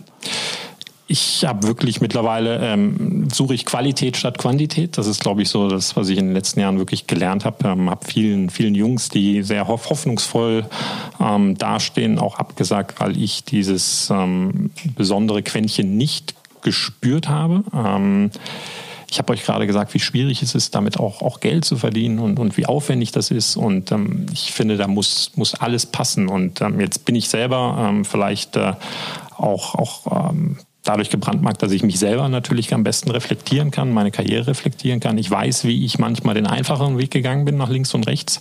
Und natürlich hilft mir das im Gespräch mit jungen Leuten sofort ein Gefühl zu bekommen, ähm, was dahinter steckt oder wie meiner Einschätzung nach die, die Chancen sind. Und wenn jemand ähm, aus der, der Interesse hat, mit mir zusammenzuarbeiten, nicht das Potenzial hat, meiner Meinung nach, oder, oder zu sehr nach links und rechts abweicht oder es ist wirklich ein Bauchgefühl. Ich, ich mache nichts mehr am, am, Telefon, sondern ich muss den Leuten ins Auge schauen, wenn ich ähm, mit, mit einem potenziellen Klienten spreche. Das ist A und O, weil die Chemie muss auch stimmen, ganz davon abgesehen. Aber ähm, es ist was Besonderes, was du dann, dann auch in den Augen siehst, dieses, dieses Brennen für, für etwas Besonderes. Das muss ich sehen. Ähm, wenn, wenn das nicht da ist, dann, dann wird es einfach auch schwierig. Hat den, dein Bauchgefühl dich schon mal verarscht? Klar. Erstmal bei mir selber. Ja, man ist halt, ne, wenn man sagt ja. so, nee, da habe ich gerade ein schlechtes Gefühl. Ja. Und dann irgendwann macht der einen Switch und geht ab wie Schmitz Katze und du denkst, fuck. Ähm, ja, äh, hat es. Ähm, ich werde jetzt keine, keine Namen nennen, nein, nein, nein, äh, aber äh, hat es definitiv. Aber äh, da ich mittlerweile wirklich sehr, sehr selektiv auch da arbeite, ähm, hat es in der letzten Zeit immer ganz gut vom, vom Bauchgefühl her, her gestimmt. Worauf achtest du denn in solchen Gesprächen? Nimm uns doch mal mit in so einen Moment, du triffst dich mit jemandem, den du interessant findest oder wo du denkst, okay, schaue ich mir mal an. Worauf achtest du? Was sind so die, die drei Faktoren für dich, die da herausstechen müssen, damit du sagst, alles klar, das lohnt sich da mal noch ein zweites Gespräch zu führen? Mittlerweile würde ich fast sagen, das, das familiäre Umfeld spielt in jungen Jahren eine sehr, sehr große Rolle. Ähm, wie, wie, wie ist das Umfeld? Ähm, wie ist die Unterstützung? Ähm, wie sehr brennt der Junge? Also was sind auch seine Ziele? Was sind seine Ziele, die er hat? Ähm, und was vermittelt er dir mit den Augen in dem Moment, wenn er, wenn er davon berichtet? Ähm, das, das sind so die entscheidenden Sachen. Und der Rest ist dann wirklich Bauchgefühl, Chemie, ähm, klassisch, wie man das dann auch aus Bewerbungsgesprächen kennt. Man hat natürlich, ist ja so, wenn ein Tennisspieler als Beispiel dann zu mir kommt und, Interesse hat, dann habe ich mich ja vorher über den informiert. Dann, dann weiß ich grundsätzlich erstmal, ob der in dem Moment da, wo er steht, wettbewerbsfähig ist oder, oder eine Chance hat. Guckst das ist die Basis. Auf dem Platz? Immer. Muss. Absolutes Muss, weil äh, am Ende wird es dann auch auf dem Platz entschieden. Also definitiv, Weiß der dann, ja. dass du da bist? Ähm, habe ich auch äh, schon mal, ich spiele gerne selber tatsächlich dann noch mit den Jungs, ähm, aber ich habe es auch schon mal gemacht, dass ich mal zu einem Turnier gefahren bin ähm, und mir jemanden angeguckt habe, ohne dass er äh, wusste, dass ich da bin. Achtest du dann nur aufs Spiel oder achtest du auch nein, auf das Drumherum? Nein, äh, auf was alles, er macht. Auf alles, was macht er mit den Augen, wie ist der Augenkontakt in dem Moment äh, Richtung Coach, Richtung Eltern, ähm, wie lässt er sich beeinflussen, wie geht er mit schwierigen Situationen um. Tennis ist toll, weil ähm, dadurch, dass es so viele, immer, ne? Fußball ist halt in dem Sinne blöd, wenn es 2-0 steht, ist das Spiel durch. Und, aber Tennis passiert halt alle 30 Sekunden wieder der neue Punkt. Und ähm, da kannst du dann schon wahnsinnig viel draus lernen. Ja, sehr spannend. Ist der Umgang so mit Balljungen, bei Mädchen sowas, ist das auch ein oder machen das alle gleich professionell mittlerweile? Ähm, da gibt es schon Unterschiede. Also ich finde halt so tausend, es gibt halt diese, diese Videoausschnitte, wo jemand sehr gewinnend mit denen umgeht und auf der anderen Seite auch teilweise sehr erniedrigend, wo die Bälle einfach so wieder zurückgespielt werden, weil sie nicht richtig sind ja, und so. Genau. Da denke ich mir manchmal so, Alter, die kann jetzt auch nichts für den Ball irgendwie, obwohl. Also kann ja, du bist natürlich. den Ball? Also hatte die in die Hand? Nein, natürlich nicht. Das sind, äh, da muss man aber auch die, die Sportler so ein Stück weit verstehen. Ich will jetzt keinen in Schutz nehmen. Es gibt wirklich, gab genügend Momente, wo die sich daneben benommen haben. Ähm, aber du bist natürlich gefangen in deinen Emotionen da auch auf dem Platz. Du hast einen mittlerweile sehr restrikten ähm, Plan oder, oder Feinplan, den es von der ATP gibt, wenn du dich nicht benimmst. Du kannst deine Emotionen kaum rauslassen, ehrlich gesagt, heutzutage, ohne dass du Tausende von Dollar Strafe zahlst. Also McEnroe ist nicht mehr drin heutzutage? Nicht mehr drin, ja. Der war, war wahrscheinlich der Auslöser dafür, dass äh, das eine oder andere festgelegt wurde. Ähm, die spielen keine Rolle bei dir, aber du suchst sie manchmal dann vielleicht auch als Filter in dem Moment, um, um irgendwas rauszulassen. Es gibt ja diese Beispiele mit Serena Williams, ganz bekannt, die ja äh, nun auch sehr emotional auf dem Platz ist, ähm, die dann mal einen Linienrichter oder, oder auch ein Ballkind ähm, beleidigt hat oder angegangen hat. Ähm, und ich glaube, dass das nichts anderes ist, als äh, seine Emotionen dann über einen, über einen anderen Weg dann im Moment, in dem Moment freien Lauf zu lassen. Das hat aber nichts mit den Ballkindern zu tun. Ich würde behaupten, neun von zehn Tennisspielern waren selber mal irgendwann dann als Ballkind unterwegs. Ähm, man schätzt das sehr, ähm, dass es diese Ballkinder überhaupt gibt. Aber ähm, muss sich vorstellen, du stehst halt auch im Tennis in diesem Kessel, äh, möglicherweise 10.000 Zuschauer, ähm, nur du und der Gegner ähm, der nächste Punkt äh, entscheidet. Also die Drucksituation, die ist dann teilweise auch schon enorm. Daran erkennst du ja aber auch die, die Größe von oder den Charakter von jemandem, weil das kannst du ja auch wieder wunderbar äh, in die Businesswelt übertragen. Und äh, es geht ja, es gibt ja diesen schönen Spruch, mich interessiert nicht, wie du dich der Chefetage gegenüber fällst, sondern ob du die Putzfrau grüßt. Und 100 Prozent. Ja. Das ist einfach eine, eine, Charakterfrage, glaube ich, ob du deine Emotionen im Griff hast und ähm, wie wertschätzend du bist. Ja. Ich glaube, das ist in, gerade im Profisport, finde ich, wenn nicht mit die, die neben der Disziplin die wichtigste Eigenschaft, dass du wertschätzend, wertschätzend den, den ganzen Menschen um dich herum bist weil ohne die wärst du da nicht. Absolut. Das, äh, Roger Federer ist ein tolles Beispiel. Wir kennen ihn ja alle heute als äh, den, den Gentleman, ähm, der ja auch definitiv ist auf dem Platz. Aber ähm, die, die aus dem Tennis kommen, die wissen, dass, dass er in seiner Jugendzeit äh, durchaus ein Rebell war, der äh, mit Zopf ähm, auch, auch den Schläger geschmissen hat und äh, ich habe mal gelesen, ich weiß nicht, ob es stimmt, dass er wirklich irgendwann mal ein Video von sich gesehen hat ähm, und, und sich äh, innerlich darüber so aufgeregt hat, äh, so, so ein Stück weit angeekelt von sich selber war, von seinem Benehmen, dass das für ihn tatsächlich dann der Moment war, ähm, damit aufzuhören und, und äh, diese Rolle zu 100 Prozent zu switchen. Und ähm, es gibt, glaube ich, kein, kein krasseres Beispiel, ähm, wo jemand ähm, in seiner Jugendzeit so impulsiv war und es aber heute schafft, ähm, so ruhig äh, seinen, seinen Sport auszuüben, wie er es tut. Du hast ja vorhin über Cristiano Ronaldo gesprochen. Ich habe mal Javier kennengelernt. Das ist ein persönlicher Physiotherapeut und ähm, total lieber Mensch. Und du merkst einfach, der ist ja mit ihm jetzt auch von Real, äh, wo er eigentlich bis dato nur war, zusammen nach zu, zu Juve gewechselt. Und allein das sagt ja schon viel auch über Ronaldo aus, dass sein persönlicher äh, Physio und wahrscheinlich auch Mental-Buddy äh, da mitkommt und ihn begleitet. Und obwohl da wahrscheinlich eine unfassbare Diskrepanz in, in den Gehältern ist, ähm, aber da diese Wertschätzung da ist, bleibt er bei ihm und sagt, hey, ich gehe weg da, wo ich aufgewachsen bin. Ich gehe weg aus Madrid und gehe mit äh, und mache diesen Schritt der Reise noch mit und begleite diesen Typen. Das macht ein Leader aus, finde ich, in, im, im, Sport, wenn sowas möglich ist. Ja, absolut. Ähm, du, du brauchst auch diese Anker. Du brauchst diese Anker ähm, bei all dem, was auf dich einprasselt, wenn du, wenn du äh, Kategorie Ronaldo bist. Das ist ja, das ist ja Wahnsinn.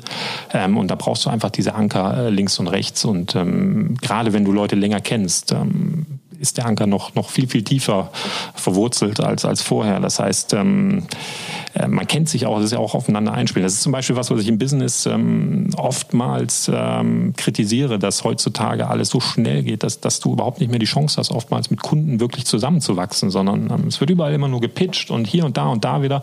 Du fängst immer wieder von vorne an. Und, und so eine Beziehung kann natürlich auch über viele Jahre, wo du dich kennenlernst, wo du Automatismen ähm, gegenseitig kennenlernst, ähm, kann sich vertiefen und, und wesentlich Mehrwert sein. Ähm, schwieriges Thema, ähm, aber Fakt ist, äh, gerade als, als Sportler, ähm, der, der in der Öffentlichkeit steht, hast du deine zwei, drei Personen um dich rum, die, die dich runterholen.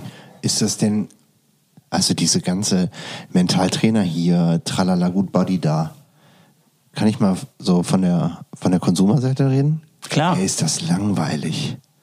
Wo ist denn der, der die Fresse aufmacht? Wo ist der, der eskaliert? Ja, Wo ist der, der, Katastrophe der Moment, polarisiert? Ja, das ist doch in vielen Sportarten einfach das Problem. Du, hast, Ja. du kannst die Dinge einfach, du nimmst die Köpfe runter und machst Guck da dir doch den, den Slatan an. äh, einen Faceflip. Ja, also, Der hat aber wahrscheinlich die gleichen Typen um sich rum. ja, aber das, Ja. das ist ja fürchterlich. Also das ist ja so, du musst ja so einen haben, den du geil findest und du musst einen haben, den du so abgrundtief scheiße findest. Das macht ja irgendwo das, das Fansein auch aus irgendwo, dass du so einen, jemanden hast, den du gar nicht magst. Und wenn dein Typ dann gegen den spielt, dann, dann bist du Feuer und Flamme. Und mittlerweile gibt es so viele Sportarten, wo ich mir denke so, wie, wer ist das jetzt nochmal? Also, dass die so gesichtslos sind durch ihre enorme Überprofessionalisierung. Weiß ich nicht, ob mit euch das ausgeht. Mir geht's Ja, voll so. ja. Dass ich manchmal denke so, boah, könnte jetzt schon mal einer auch mal wieder eine bunte Hose tragen? und ein Ja, oder mal äh, einem in die Haare spucken, ja. Also Ja. Das, Ja. waren, das waren halt auch noch Momente, die, da erinnern wir uns alle heute noch dran. Ja, du klar. weißt sofort, was gemeint ist, wenn du das sagst. Ne? Ich glaube schon, dass es das, ähm, dass es sowas noch gibt. Aber es ist weniger geworden. Ne? Beim Business ja auch. Ich meine, jetzt kannst du Tesla schön finden oder nicht. Der Protagonist da hinten polarisiert auf jeden Fall, macht Deals über Twitter, meldet sich da ab, weil es zu doof findet, dass er reguliert wird. Der ist nun wirklich eine Kante. Kann man Fan sein oder nicht? Im Business ist das Gleiche. Es sind alle immer so angepasst, alle versuchen irgendwie so nach einem gewissen Schema vorzugehen und Good Buddy zu sein. Wo ist der Motherfucker heutzutage? Auch im Business? Also ich meine, es gibt natürlich welche, aber nicht so richtig geschärft auf Kante im Sport wie im Business. Aber du, du ich, kannst oder? ja trotzdem, äh, du kannst ja eine Wahnsinnskante haben, aber trotzdem kind sein. Du kannst ja nett sein trotzdem. Ne? Also du musst ja kein Arschloch sein, um eine Kante zu zeigen, finde ich. Er ist nicht so einfach heute. Ne? Wir dürfen natürlich nicht vergessen, wir sind wahnsinnig gläsern geworden. Ähm, durch Social Media, die Jungs, ey, muss man ja ehrlich sagen, ey, ich, kein Fußballspieler kann mehr in die Disco Samstagabends gehen, weil äh, 15 Postens machen Selfies oder sonst was. Die Jungs sind früher in die Disco gegangen, hat keinen interessiert. Ähm, Ja, warum auch? Du hattest keine Kamera dabei, weil du kein Handy hattest. Ähm, dann haben sie eine Zigarette geraucht. Ich meine, es gibt diese Aussagen von Mario Basler, der sagt irgendwie, in der Halbzeitpause haben zehn Spieler geraucht und wenn der Trainer reingekommen ist, hat noch einer geraucht, das war ich. ähm, also das war äh, äh, klar, wir, wir professionalisieren. Die Jungs laufen heute auch fünf Kilometer mehr und spielen deswegen besseren Fußball. Äh, da kannst du dir das einfach nicht mehr erlauben. Das ist sicherlich auch ein Grund. Die Typen sind noch genauso wie früher. Gerade Sportler sind absolut von sich überzeugte ähm, Menschen. Nur die lernen heute sehr, sehr früh mit den Medien umzugehen. Die haben gerade die Top-Jungs haben sehr früh mit 14, 15 Medientraining. Ich habe das in der Formel 1 mitgekriegt. Ähm, Die haben, jeder Fahrer hat einen äh, Journalisten, der alles aufzeichnet der den ganzen Tag nur neben ihm herläuft und, und im Prinzip das Mikrofon vor, vor dem Mund hält, ähm, damit Sachen, die möglicherweise gesagt wurden, widerlegt werden können. Ähm, das ist der, der Hintergrund. Also wir, wir leben in einer wahnsinnig gläsernen Welt, es muss alles Vorbild sein, aber ich bin voll bei dir. Äh, die, die Typen, die, die anecken, in Tennis ist es Nick Kyrgios zum Beispiel, ähm, der auch eine wahnsinnige Aufmerksamkeit hat, den muss man nicht mögen, ähm, trotzdem will nie jeder gucken. Ähm, egal ob man mag oder nicht, weil einfach immer was passiert. Und diese Action, die, die fehlt natürlich teilweise. Ähm, da, da bin ich voll bei dir. Was ist, ähm,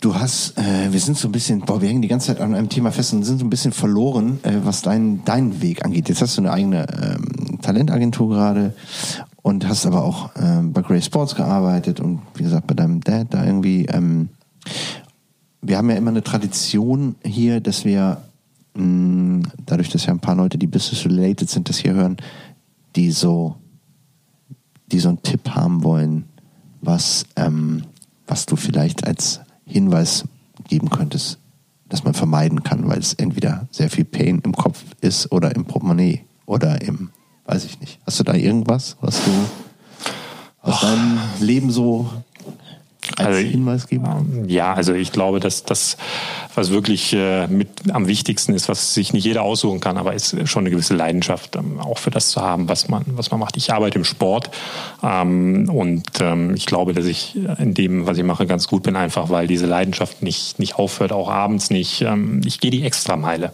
So, jetzt wieder schon beim Sport. Auch da, da lohnt sich die extra mal.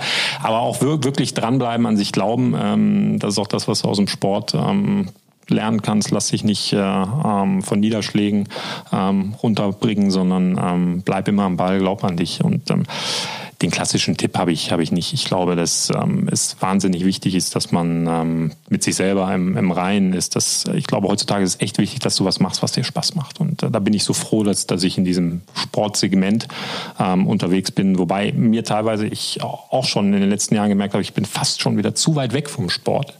Ähm, ich will wieder, will wieder ein bisschen näher ran, weil gerade dieser Business-Bereich, ähm, wenn du jetzt über Sponsorings, Aktivierung und sowas redest, da, da bist du dem Sport gar nicht mehr, gar nicht mehr so nah, wie man denkt, ähm, sondern bist du mehr, mehr Werbeagentur. Und ähm, für mich persönlich ähm, glaube ich, dass ich äh, in den nächsten Jahren ein Stück weit wieder, wieder auch ein bisschen näher an den Sport, an den Sportler an sich, an, an Events. Ich finde Events sehr, sehr, sehr, sehr spannend, ähm, in dem Bereich wieder, wieder unterwegs bin ist das seine Zukunft? Also, dass man sagt so, wir haben ja diesen Wandel, wir haben den gläsernen Athleten und so weiter und so fort. Und ich kann mir kaum, also ich kann das nicht ableiten, weil es halt nicht mein Business ist, aber was ist das? Das ist ein richtiges Haifischbecken, weil Events machen ja viele und da gibt es ja auch ein paar richtig große, äh, ja. die so dieses ganze Sponsoring, tralala machen. Ähm, wodurch kann man sich da als kleiner positionieren? Durch Spezialisierung oder durch Beweglichkeit? Irgendwie muss ja. Ja, ist eine äh, sehr, sehr, sehr gute Frage. Ähm, ich habe ja hier vor, vor zweieinhalb Jahren um die Ecke ähm, Grey Sports damals ins Leben gerufen, weil ich ähm, immer der Meinung war, dass, dass ähm, man äh, die, die, Werbung und der Sport viel näher zusammenrücken müssen, dass man gegenseitig viel mehr ähm, miteinander ähm, aktivieren kann, machen kann. man muss sicherlich am Ende des Tages musst du, musst du in diesem Haifischbecken, musst du irgendwie außergewöhnlich musst du schon sein. Also eine Spezialisierung zu haben, ist ist sicherlich gut, wenn du ähm, als Full-Service-Anbieter ähm, unterwegs bist. Äh, hilft dir natürlich, wenn du ein großes Netzwerk hast, ähm, groß aufgestellt bist. Aber ähm, jetzt gerade in dem, in dem Sportsegment, da gibt es mittlerweile so viele ähm, Möglichkeiten, sich auch zu, zu spezialisieren ähm, in jegliche Richtung, dass das sicherlich kein, kein schlechter Tipp ist, äh, sich da was zu suchen. Also sprichst du Innovationen an, weil es gibt ja so diese klassische Blue Ocean Strategie, wenn du was machst, wo alle, äh, wo du kompetitiv bist, wo alle da sind, ist es der Red Ocean und du suchst dir etwas in, in deinem Bereich, wo du exzellent bist, wo du innovativ sein kannst, wo du dich von absetzen kannst. Meinst du ja. sowas? Ja, ja, ja, genau. Ähm, äh, mein, mein Hintergrund damals, das, das, das beschreibst du, glaube ich, auch ganz gut mit Gray, war im Prinzip, ähm, du musst auffallen. Wenn wir ein klassisches Fußballspiel uns angucken, da sind da 100, 120 Sponsoren, die irgendwie ähm, uns ins Auge fallen, die, die Werbebanden unten, oben, Trikot, Arm und so weiter und so fort.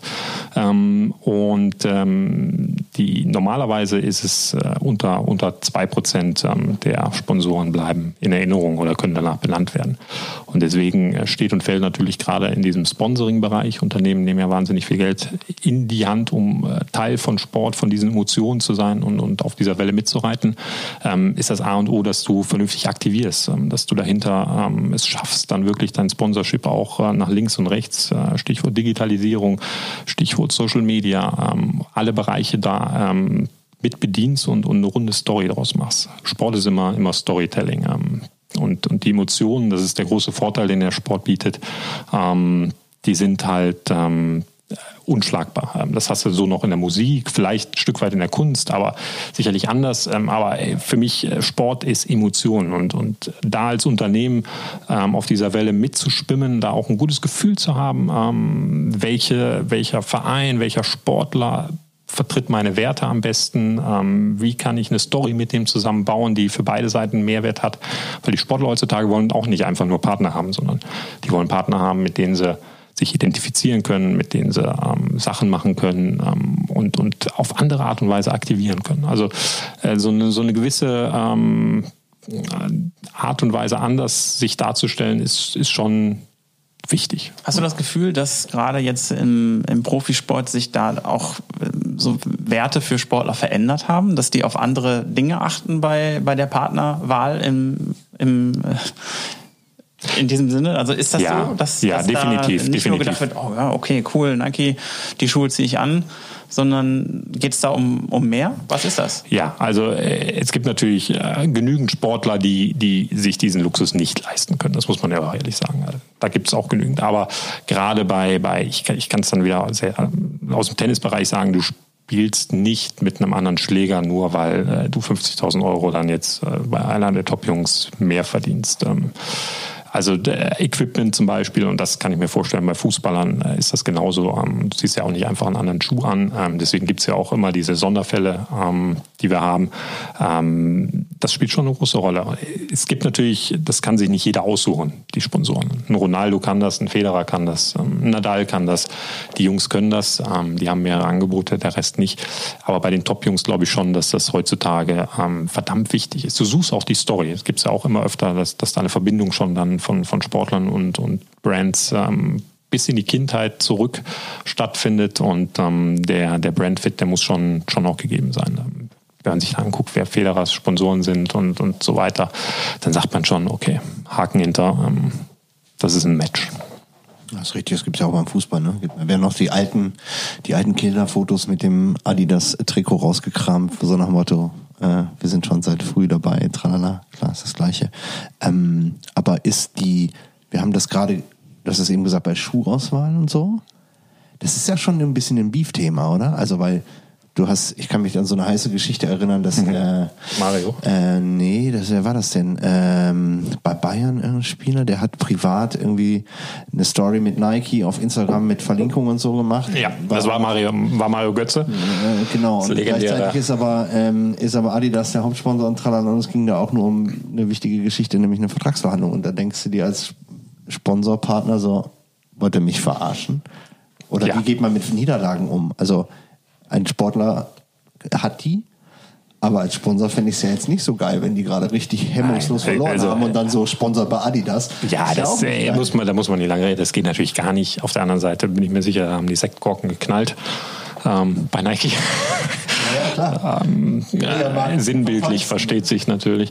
Ähm, äh, war natürlich schon äh, in an, fetten Anführungszeichen ein kleiner Coup, den, den Nike damals gelandet hat. Ähm, äh, wurde ja, glaube ich, auch abgestritten. Das war Zufall. Ähm, ja, du, hast, du hast diese, gerade im Fußball ist es halt sehr schwierig, weil du sehr viele Partner hast in den Vereinen und wenn einer wechselt ähm, und persönliche Partner und Sponsoren hat und, und die mitbringt, ähm, du wirst jetzt deswegen nicht bei dem Verein das, das Sponsorship auflösen. Das heißt, da muss es irgendeine Art von Agreement dann, dann geben und ähm, da hat man halt im Fußball definiert für sich, dass, dass der Schuh ähm, das Heiligtum des Spielers ist. Und, und im Tennis ist sicherlich der, der Schläger. Ähm, und da können sich die Sportler normalerweise unabhängig von ihrer Konstellation im Verein ähm, aussuchen, mit wem sie zusammenarbeiten. Okay. Kann man das, diese Freiheit, kann sich die jeder erkämpfen? Oder musst du durch diese, also in die Herrenjahre, klar, wenn du irgendwann mal da oben bist, aber am Anfang, also wie war das in deiner Karriere? Oder ja, ist vielleicht beim Teamsport eher, dass man so Vorgaben kriegt, ne? Individualsport ja. ja eh, da bist ja eh der Entscheider, aber im Teamsport dann. Ja, gar nicht. So also bei mir war das, war das gar nicht. Ich habe zwei, drei private kleine Sponsoren gehabt, die haben mir ein paar Klamotten gegeben, ein paar Schuhe. Ähm, mehr, mehr war das aber auch nicht. Ich habe ja auch Hast keine, keine, keine Rolle gespielt. getragen? Nee, habe ich, hab ich tatsächlich nicht. Ähm, ich habe mal eine, eine, Zeit lang äh, tatsächlich Sachen von Nike bekommen, da war ich äh, stolz wie Oscar. Ähm, aber kein Geld oder, oder sonst was. Aber du hast natürlich Verein, ich habe Bundesliga gespielt äh, vier Jahre und äh, da hast du dann schon die eine oder andere Sponsorenverpflichtung und den einen oder anderen Partner, den du dann auch auf der Brust voller, voller Stolz ich, ich glaube, du, du musst ja auch, ähm, um nochmal dieses Götze-Beispiel aufzugreifen, du musst natürlich ein gewisses Standing haben, um so ein Ding auch machen zu können. Das machst du ja nicht als kleines Licht oder als, keine Ahnung, so frischer Spieler, meinetwegen auch ja. bei Bayern oder Dortmund. Und dann hast du natürlich mit Nike, ich will jetzt Nike da nichts in die Schuhe schieben, aber ich, ich kann mich an Zitate erinnern, ich glaube von Phil Knight, der damals Nike gegründet hat, der hat gesagt, äh, dass dieses Business, das ist äh, Krieg nur ohne Waffen. Und so war der drauf und hat so auch sein Unternehmen groß gemacht. Und das, ja, ich meine, da könnte ich mir schon gut vorstellen, dass der sagt, ja komm, wir gucken mal, ob da einer mitmacht und dann hauen wir so ein Ding raus, weil das bleibt ihm in Erinnerung und das ist ein Marketing-Coup, der kommt bei der Nike-Fangemeinde gut an. Ja, äh, muss man aber auch ehrlich sagen, äh, interessiert nur weil es äh, Mario Götze gemacht hat, wenn das äh, genau. der Amateur, der jetzt einen Profivertrag unterschrieben hat äh, gemacht, hätte, hätte keiner, das keiner mitbekommen. Ja, keiner mitkriegen und der hat eher ein Problem mit seinem Verein, als, genau. Äh, genau. dass das äh, genau. Und die, die, paar Euro, die in Anführungsstrichen, die Götze dann als Strafe zahlen muss, ja, naja. Definitiv, der, der Schaden ist nicht. deutlich größer. Wie ist das Thema Gehalt und Sport? Ist das gerecht verteilt? Das ist äh, gerade eine, eine, sehr interessante Diskussion. Wir haben es im Tennis. Roger Federer ist gerade ähm, äh, zum, zum erfolgreichsten Sportler ähm, ernannt worden, sozusagen. Er hat am meisten Einnahmen generiert im letzten Jahr.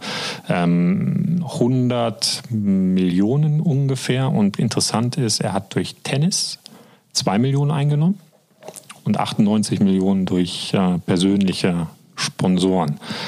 So, jetzt können wir mal die Seite wechseln auf, auf Unternehmensseite. Ähm, es interessiert nun mal die Nummer 50 der Welt leider Gottes sehr, sehr wenige. Und ähm, deswegen ja, weil die Unternehmen sich die Personen aussuchen können ob der, der Schlüssel im Sport noch, noch sinnvoller unterteilt, also ob ein Sieger in Wimbledon wirklich zweieinhalb Millionen bekommen muss oder ob anderthalb Millionen auch reichen und die Millionen verteile ich nach unten hin. Ähm, eine absolut gerechtfertigte Diskussion, wo ich fast sogar sagen würde, ähm, da, da muss es angepasst werden, denn die Top-Jungs verdienen über ihre Sponsorenverträge auch zusätzlich noch so viel, dass äh, Sport gar keine große Rolle mehr spielt. Ja, vor allem so Gewinner, wenn der jetzt so ein Turnier mal abgeräumt hat, Wimbledon, dann hat er doch sowieso an Einladungen, tralala, Sidekicks, sowieso die zwei Millionen verdient er auch also ja. durch Sponsorentätigkeiten nochmal so ja. nebenher. Also warum? Ja. Ich meine, ich denke jetzt auch so an Fußball, krass ist Basketball, Football in den USA, was die für Gehälter nach Hause von alter Schwede ist das noch relevant? Ist das noch normal? Ich glaube, da als, als Zahl, also ich meine, du zahlst für, was hat das Super Bowl-Spiel gekostet? 15.000 Dollar die Karte oder irgendwas? Das war so ein brutales. Ja. Und dann sind da Leute auf dem Feld, die alle zusammen mehrere Milliarden verdienen und da denke ich mir so, das hat jegliche Relation verloren. Jetzt musst du natürlich, ich gebe dir recht, also so ganz ähm, so gefühlt ist das irgendwie unfair und fühlt sich auch nicht richtig an. Jetzt hast du aber eine Entwicklung gehabt äh, über, die, über die Jahre seit den, weiß ich nicht, 70ern meinetwegen mal, spuren wir mal ein Stück zurück, wo unfassbar viel medial passiert, wo du ähm, Übertragungen hast, die mittlerweile, die du auf, weiß ich nicht, überall auf dem Handy angucken kannst. Das heißt, die ganze Welt ist erreichbar für solche Top-Events. Die äh, Sponsoren verdienen ein Heidengeld mit ihren, äh, mit, mit ihren Verkäufen, dadurch, dass sie die Jungs sponsern. Natürlich wollen die ihren Schnitt haben. Die sind ja nicht, die sind ja nicht blöd. Ne? Also die sind laufende Werbetafeln und die, die teuerste Werbetafel in jeder Stadt, ähm, die, die ist halt deswegen die teuerste, weil die jeder sieht. Und das ist bei solchen Typen genauso. Und ich glaube, das ist einfach ein, das, da muss man, glaube ich, eher so die, die gesamte Wirtschaft dahinter hinterfragen, ob das noch alles so richtig ist dass solche unfassbaren Sponsorengelder da gezahlt werden, weil die einfach den Profit trotzdem machen. Die geben das Geld ja nicht aus und es ist weg. Ja, das meine ich ja damit. Also wenn du jetzt, dass das gerechtfertigt ist, dass das mediale Reichweite hat, alles gut. Aber wenn man jetzt mal den FC Bayern nimmt, da hat jeder was im Schnitt, was haben die, sagen wir mal 10 Millionen im Durchschnitt oder 8 von mir aus. Das heißt aber, dass jeder Spieler von denen, der ist ja nicht jeder alleine so viel wert und der verdient aber so viel wie ein Vorstandsvorsitzender eines DAX-Unternehmens, wenn der richtig abräumt ein Top-Jahr hinlegt. Ja, der verdient wahrscheinlich sogar mehr. Der verdient mit Sicherheit mehr. Ähm, aber das ist ja. Ja, ich, ich, ich, die, also das, das Problem ist, die Jungs sind natürlich wahnsinnig jung auch. Ähm, Jein. Ich finde, die Frage kannst du nicht, kannst du so gar nicht, gar nicht beantworten. Das, das muss man, da gibt es so viele Facetten, die es zu berücksichtigen gilt. Erste Facette ist, darfst du auch nie vergessen, ähm, viele Sportler investieren ihr Leben lang alles in den Sport und stehen dann um 30, 32 am Karriereende, wenn du jetzt nicht eine Top-Karriere gemacht hast ja, und, und dir aussuchen kannst, dann stehst du da wie ein 18-Jähriger. Punkt.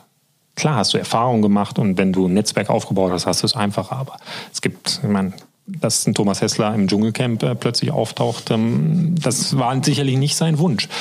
Ähm, und äh, da, das muss man halt auch ähm, fairheitshalber einschätzen, ähm, dass, dass da viele Jungs sind, die jetzt wahnsinnig viel verdienen, die aber auch eigentlich mit 30, 32 dann nochmal noch mal von vorne anfangen müssen. Ähm, und das ist als 30-Jähriger, der äh, dem 50.000 zugejubelt haben, manchmal gar nicht so einfach. Ähm, auf der anderen Seite, ja, DAX-Vorstand äh, hat sich da auch hingearbeitet, dann gibt es 50 50 Menschen äh, dieser Sorte, die so viel verdienen. Gibt es aber im Fußball auch nur. Aber jetzt, ähm, guck, da gibt es aber noch einen wichtigen Unterschied. Ne? So, ein, so ein DAX-Konzerntyp, der ist verantwortlich für zigtausend Familien und der Typ nicht. Ja, er ist auch äh, mit seiner Performance kann er auch äh, die, die Stimmung der Fans äh, natürlich oh ja. in die richtige Richtung lenken. Das und das sind teilweise ja, das dann noch mehr. Also äh, das ist total spannendes Thema und wir könnten wahrscheinlich wirklich äh, zwei Stunden nur nach, nach links und rechts. Aber äh, um es abzuschließen, jetzt von meiner Seite aus, ich persönlich ähm, sage weder ja noch nein, ob das verdient ist. Es ist ein Stück weit Markt und Nachfrage. Ähm, wenn Ronaldo zu Juventus Turin wechselt und die haben an einem Tag ähm, eine Verdopplung ihrer Social Media Follower und damit damit auch eine Verdopplung ihrer Einnahmen aus diesem Bereich, wenn sie es äh, monetarisieren. Ja. Äh, und dann verkaufen sie noch zwei Millionen Trikots dann ist diese 25 Millionen, die der als Gehalt kriegt, äh, wenn sie dadurch 28 Millionen einnehmen, wir sind alle Unternehmer. Ähm, wer von uns würde da Nein sagen? Es ist ein, es, am Ende ist es ein Business Case dann auch ein Stück weit. Klar, hoffst du, dass mit einem Ronaldo natürlich auch sportlich und, und ähm, von, von, von der Attitude her ähm, was, was überschwappt, aber keiner macht das ähm, aus Spaß, sondern da, da steckt dann auch schon, schon mehr dahinter. Also es ist schon auch Markt und Nachfrage. Ähm, ja, aber äh, super, super schwierige, super schwierige Frage. Ich bin auch der Meinung, was natürlich nicht sein kann, dass 13 Fußballvereine aus der ersten und zweiten Bundesliga nach einem Monat, wo die Spiele nicht stattgefunden haben, kurz vor der Insolvenz stehen. Also da muss definitiv angepackt werden, ohne Wenn und Aber. Da muss ein Fonds aufgelegt werden, keine Ahnung, da werden sich schon intelligente Menschen jetzt äh, Gedanken drüber machen. Ähm, das, das geht nicht. Das geht wirklich nicht. Aber, ähm, Aber auch da darf man dann mal so eine Kostenstruktur hinterfragen. Ja, absolut. Ne? Absolut. Das ist ja ein wichtiger Punkt. Also wenn du ja. darauf angewiesen bist, so knapp kalkulierst, dass dann einfach der Laden dicht gemacht werden muss, falls, weil du deine Millionen Jungs dann nicht mehr bezahlen kannst. Ich meine, ähm, hier in Deutschland ist es ja nicht so wie zum Beispiel in Spanien, wo du hochverschuldete Top-Vereine hast, die äh, trotzdem irgendwie funktionieren und sich die teuersten Spieler kaufen. Da stimmt ja auch irgendwas nicht. Nee, absolut. Also das muss man wirklich sagen, in der Bundesliga. Ähm, das hast du hier eigentlich sind nicht. Wir, sind wir nicht nur bei, beim Thema Corona top weltweit gewesen, sondern auch die Ausgeglichenheit, die wir dann tatsächlich haben. Auch wenn Bayern jetzt achtmal Meister geworden ist, ähm, ist trotzdem noch äh, eigentlich immer selbst der letzte, vorletzte in der Lage, die Mannschaften umzuschlagen. Wir erinnern uns, Fortuna haben wir eben drüber gesprochen. Äh, sie waren diejenigen, die letztes Jahr ähm, Borussia Dortmund, äh, die ungeschlagen waren, geschlagen haben. Also diese Dichte, die wir hier in Deutschland haben, die ist schon, ja. schon auch gut. Dann kam natürlich äh, nochmal so ein taktischer Fehler, den du eigentlich, finde ich, und das ist auch nochmal so ein letzter Gehaltsthema, äh, Punkt. Ähm, Fortuna hat ja dann entschieden, dass die, die zwei Top-Leute gehen lassen und die nicht richtig nachbesetzen, obwohl sie viel Geld dafür bekommen. Ja. Da fragt man sich auch, warum? Ne? Und was haben ja. die mit dem, was haben, haben die dann, vielleicht haben, gut, ich will da jetzt gar nicht zu tief reingehen, aber wenn du so eine Entscheidung triffst als Business, dann musst du doch da dafür sorgen, dass die Performance gleich bleibt. Und ja, ist, aber das ist dann teilweise dann auch wirklich Sport. Ne? Das ist halt ähm, nicht, nicht immer äh, planbar. Sport ist, nee. das ist das Schöne. Ähm, ne? da, da weiß es auch nicht. Manchmal kriegst du auch nicht die Leute, die du die du willst. Sagen, du wolltest irgendwie, die passen nicht ins Budget oder einer hat mal. Und dann muss, muss aber jemand haben und will nicht. Genau. Dann hast du noch vier Wochen Zeit, bis das Transfer, Transferfenster schließt Richtig, und dann fängst du an. Und, ähm, ja, also, aber wahnsinnig spannend. Ja, naja. Und vor allem, das ist ja nochmal so die, das schließt ja nochmal den Kreis zu dir, ähm, wie du halt selektierst und wonach du schaust und wie du nach Talenten schaust. Man achtet ja mit Sicherheit nicht nur auf, auf, äh, auf, die, auf, die, auf den Ertrag, der kommt, sondern auch, was hat der für ein Potenzial, wie, wie kann ich das erkennen? Und das äh, zieht sich ja durch, die ganze, durch den ganzen Profisport. Ja. Meine Güte, da sind wir aber ganz schön tief reingegangen, ne? Wollte ich auch gerade sagen. Also gerade so ein Thema, wo man halt, wo es oft Mysten gibt, Ja, aber du siehst, dass das einfach ein Thema oder Sport ist einfach voller Emotionen und deswegen äh, hat es uns alle auch so getriggert. Ne? Und Emotionen ist aber auch nochmal ein ganz wichtiger Schwenk, glaube ich, zu dem Titel dieses Podcasts eigentlich. Ne? Wir haben noch kein einziges Wort über die Beyond Boys verloren. Weil das Pferd mit uns durchmarschiert. Aber das ist doch geil. Also ähm, das ist ja auch das, was uns hier, glaube ich, in der Truppe verbindet. Das ist eine große Leidenschaft, die wir in, in, in unseren Bereichen, aber auch in, in dieser Gemeinschaft haben. Und vielleicht magst du uns noch mal ein Stück weit dahin mitnehmen, wo du gesagt hast, ja, kann ich mir vorstellen. Ähm, da sind da sind Leute, die Werte teile ich. Ich habe irgendwie Lust dabei zu sein. Ähm, wie kam das für dich?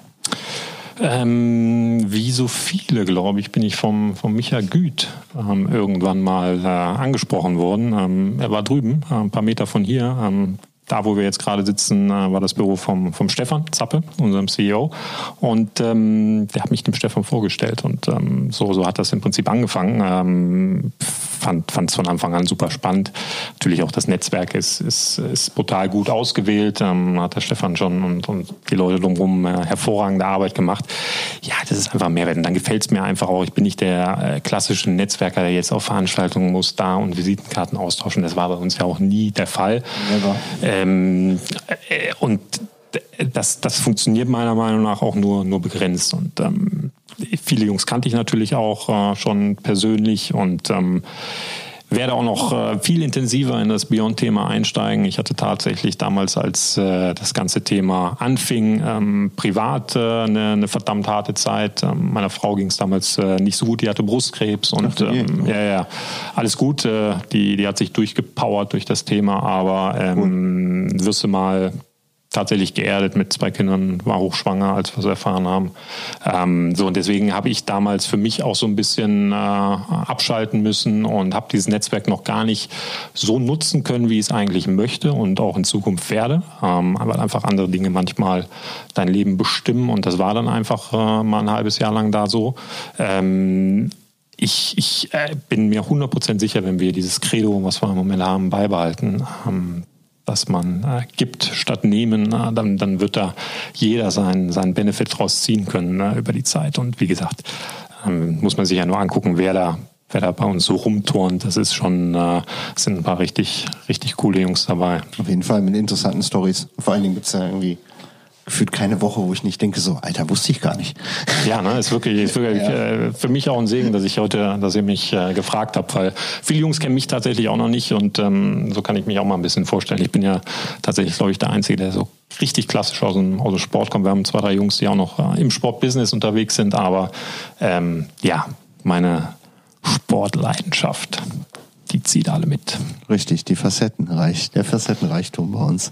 Jetzt haben wir gar nicht über ein Agassi gesprochen. Ich hab's hier wir ganz groß. Guck mal her, ich hab's hier ganz Mein legendärster Abend, mein legendärster Abend. Abend mit Agassi. Also, wir schreiben das Jahr, ich will nicht lügen, 2016. 2016, 2015, 2016. Ähm, ich habe für die Bärenbergbank damals ähm, im Rahmen des Porsche Tennis Grand Prix einen ähm, Schaukampf veranstaltet. Ähm, Andrew Agassi gegen Thomas Muster. Ähm, Porsche Tennis Company ist ein Damen-Tennisturnier und die haben halt Montagabend ähm, genutzt und haben da so ein Legendenmatch gemacht. Und ähm, habe dann äh, die Herren Muster und Agassi einfliegen lassen und ähm, ja, war dann, Andrews Wunsch war es tatsächlich nicht im Spielerhotel zu wohnen, sondern äh, in einem anderen Hotel. Ähm, und wir hatten da einen tollen, tollen Partner äh, vor Ort, das, das Waldhotel in Stuttgart. Und ähm, da waren wir im Prinzip für uns das alleine. Das ist eine gute Location übrigens. Also Kennst du? Jetzt, ja, kenne ich. Ja. Wunderschön, toll, äh, mega. Also Kann wirklich man auch. laufen gehen im Wald und so. Und auch ja, eigener Tennisplatz cool. sogar, eigener Hartplatz, ähm, ja. wunderschön.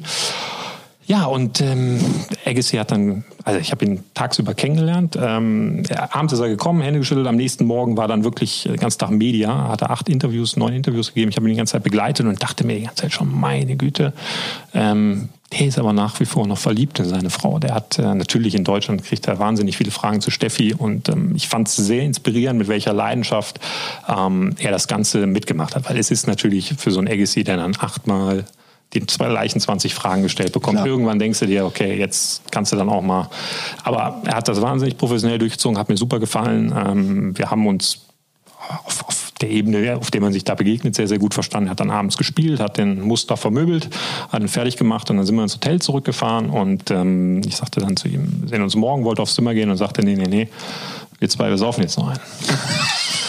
Wir waren die einzigen Gäste im Hotel. Ähm, sein Manager war noch dabei, übrigens äh, ehemaliger Nike-CEO auch, ähm, wahnsinnig interessanter Kerl auch und, äh, und Agassi und, und meine Wenigkeit. Und dann äh, ja, haben wir uns da alleine an die Bar gesessen. Man hat uns äh, eine Kellnerin äh, zur Verfügung gestellt, die uns dann da bedient hat. Und ähm, wir haben, ich will jetzt nicht lügen, wir sind glaube ich gegen elf zurückgekommen. Ich glaube bis sechs Uhr morgens ähm, haben wir Cranberry äh, Wodka Cranberry ist sein, sein Lieblingsgetränk getrunken und ähm, der hat wirklich, ähm, also ein unfassbar auf dem Boden gebliebener, sympathischer Kerl, was ich nicht erwartet hatte. War nicht, ich habe ja eben schon erzählt, Boris Becker war so mein, mein, mein Mann. Ähm, Agassi fand ich auch immer cool, aber war nie so ähm, derjenige, wo ich sage, das ist jetzt mein Idol, Vorbild oder was auch immer. War, war das noch mit der langen Mähne?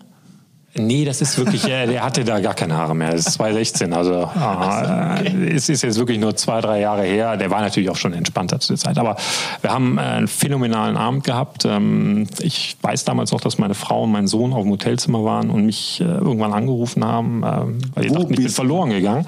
Äh, dabei saß ich nur unten an der, an der Hotelbar. Ähm, und wir sind tatsächlich bis heute in Kontakt. Also ähm, wir schreiben so alles, alle sechs Monate, alle acht Monate. Ich war auch mal in Vegas ähm, da war er leider nicht da. Ähm, habe ich einen Junggesellenabschied gefeiert äh, von, von einem guten Freund von mir und da wollten wir uns nochmal treffen. Also ähm, phänomenaler Typ. Alles real mit Steffi. Ähm, ich muss ehrlich gestehen, ich dachte äh, am Anfang, irgendwas, irgendwas, der ist schwul. Das kann nicht sein. Das kann nicht sein. Äh, aber die beiden äh, wirklich faszinierend, äh, auf welcher Ebene die sich äh, gefunden haben, wie, wie respektvoll die nach all den Jahren miteinander umgehen und was für ein geiler Typ er ist. Also war, war einer meiner, meiner coolsten Abende, so, äh, die ich im Business erlebt habe. Was hat er dir mitgegeben? Was, was war für dich so was waren so diese, diese Schlüsseldinger, die für dich jetzt das auch so besonders gemacht haben? Tatsächlich hat er, hat er mir damals was mitgegeben. Das war es äh, letztendlich, äh, mach es, tu es. Ähm, weil wir haben dann, er fragte mich dann auch und ich war damals in einer Situation in einer Agentur, wo ich gar nicht so glücklich war. Ähm, und ähm, das habe ich ihm dann auch erzählt, weil er das auch gemerkt hat. Da, da gab es zwei, drei Situationen ähm, operativ ähm, während des Projekts, ähm, wo es schwierig war und wo, wo er auch gemerkt hat, hm, und der Manager kam dann irgendwann zu mir und sagte, Lars, du bist ein super Kerl, aber äh, die Agentur hier, ähm, Wahnsinn. Und ähm, er sagte dann, wir haben dann wirklich gegrübelt, was, was kann man machen, wo kann man hingehen, was sind meine Ziele und ähm, dass er sich da mit mir beschäftigt hat in dem Moment äh, und ihn das wirklich auch interessiert hat, ähm, das, das fand ich schon, schon echt geil und äh, dass er da bis, bis heute auch äh, bereit ist, immer mal wieder äh, ein paar Worte zu schreiben, das, das finde ich schon, schon sehr beeindruckend. Aber letztendlich, ähm, tu es, mach es, war so ein bisschen das, ähm, let's do it, äh, was können wir machen? Ähm, und und so, so ist er natürlich auch als Athlet gewesen. Äh, gar nicht groß hinterfragt, sondern hat es gemacht, hat seine Jeans angezogen auf dem Tennisplatz. Richtig, mit der berühmten die Schuhe übrigens sehr legendär. Sollen demnächst nochmal aufgelegt werden oder werden? Ja, sind schon raus, glaube ich. Sind schon ja, raus. Ich, ich, warte auch. Ich warte auch. Ich konnte sie damals nicht bezahlen, nicht mal ansatzweise. Heute könnte ich, aber jetzt kriegst du wahrscheinlich keine. Ja, wahrscheinlich nicht. ja, man, muss, da kannst du ihn noch fragen. Also, da muss doch was geben. Doch, hat doch Collex. ah, jetzt weiß ich, wie ich an meine 12er äh, EU-Größe rankomme. Oha. Oha. Ja, mega. Ähm, aber, du, aber du redest jetzt nicht sieben Stunden mit dem, also wenn du vom elf bis sechs, das sind, das sind, da muss doch. Wir haben Insight. auch viel, ja, ja, ja, ja, ja. Der war nachher auch so, der hat Tennis gespielt vorher, ne? wenn du Sport machst. Der ist jetzt nicht mehr der Jüngste, der war auch nicht mehr so im Saft. Der hatte auch einen Jetlag. Ich meine, der ist aus äh, Las Vegas am Tag vorher erst gekommen. Ähm, also der muss komplett durcheinander gewesen sein, das, das Immunsystem. Ähm, der war wahnsinnig betrunken, so wie wir alle. Ähm, also ja, wir lagen da wirklich nur noch auf der, äh, auf der Bar und dann äh, der Manager fing an mit der Kellnerin zu flirten und äh, es war, war wirklich, äh, war, war ein richtig lustiger Abend. Ähm, nee, wahnsinnig viel Privates. Ich habe äh, danach auch mir gedacht, meine Güte, ich könnte jetzt äh, hier die, die Zeitschrift äh, mit den vier Buchstaben könnte ich anrufen und könnte, könnte ein bisschen extra Geld verdienen, aber äh, der Typ einfach ähm, phänomenal. Also deswegen keine Sekunde ernsthaft drüber nachgedacht. Ich habe ein bisschen was erfahren über, über Steffi auch äh, und, und ihn.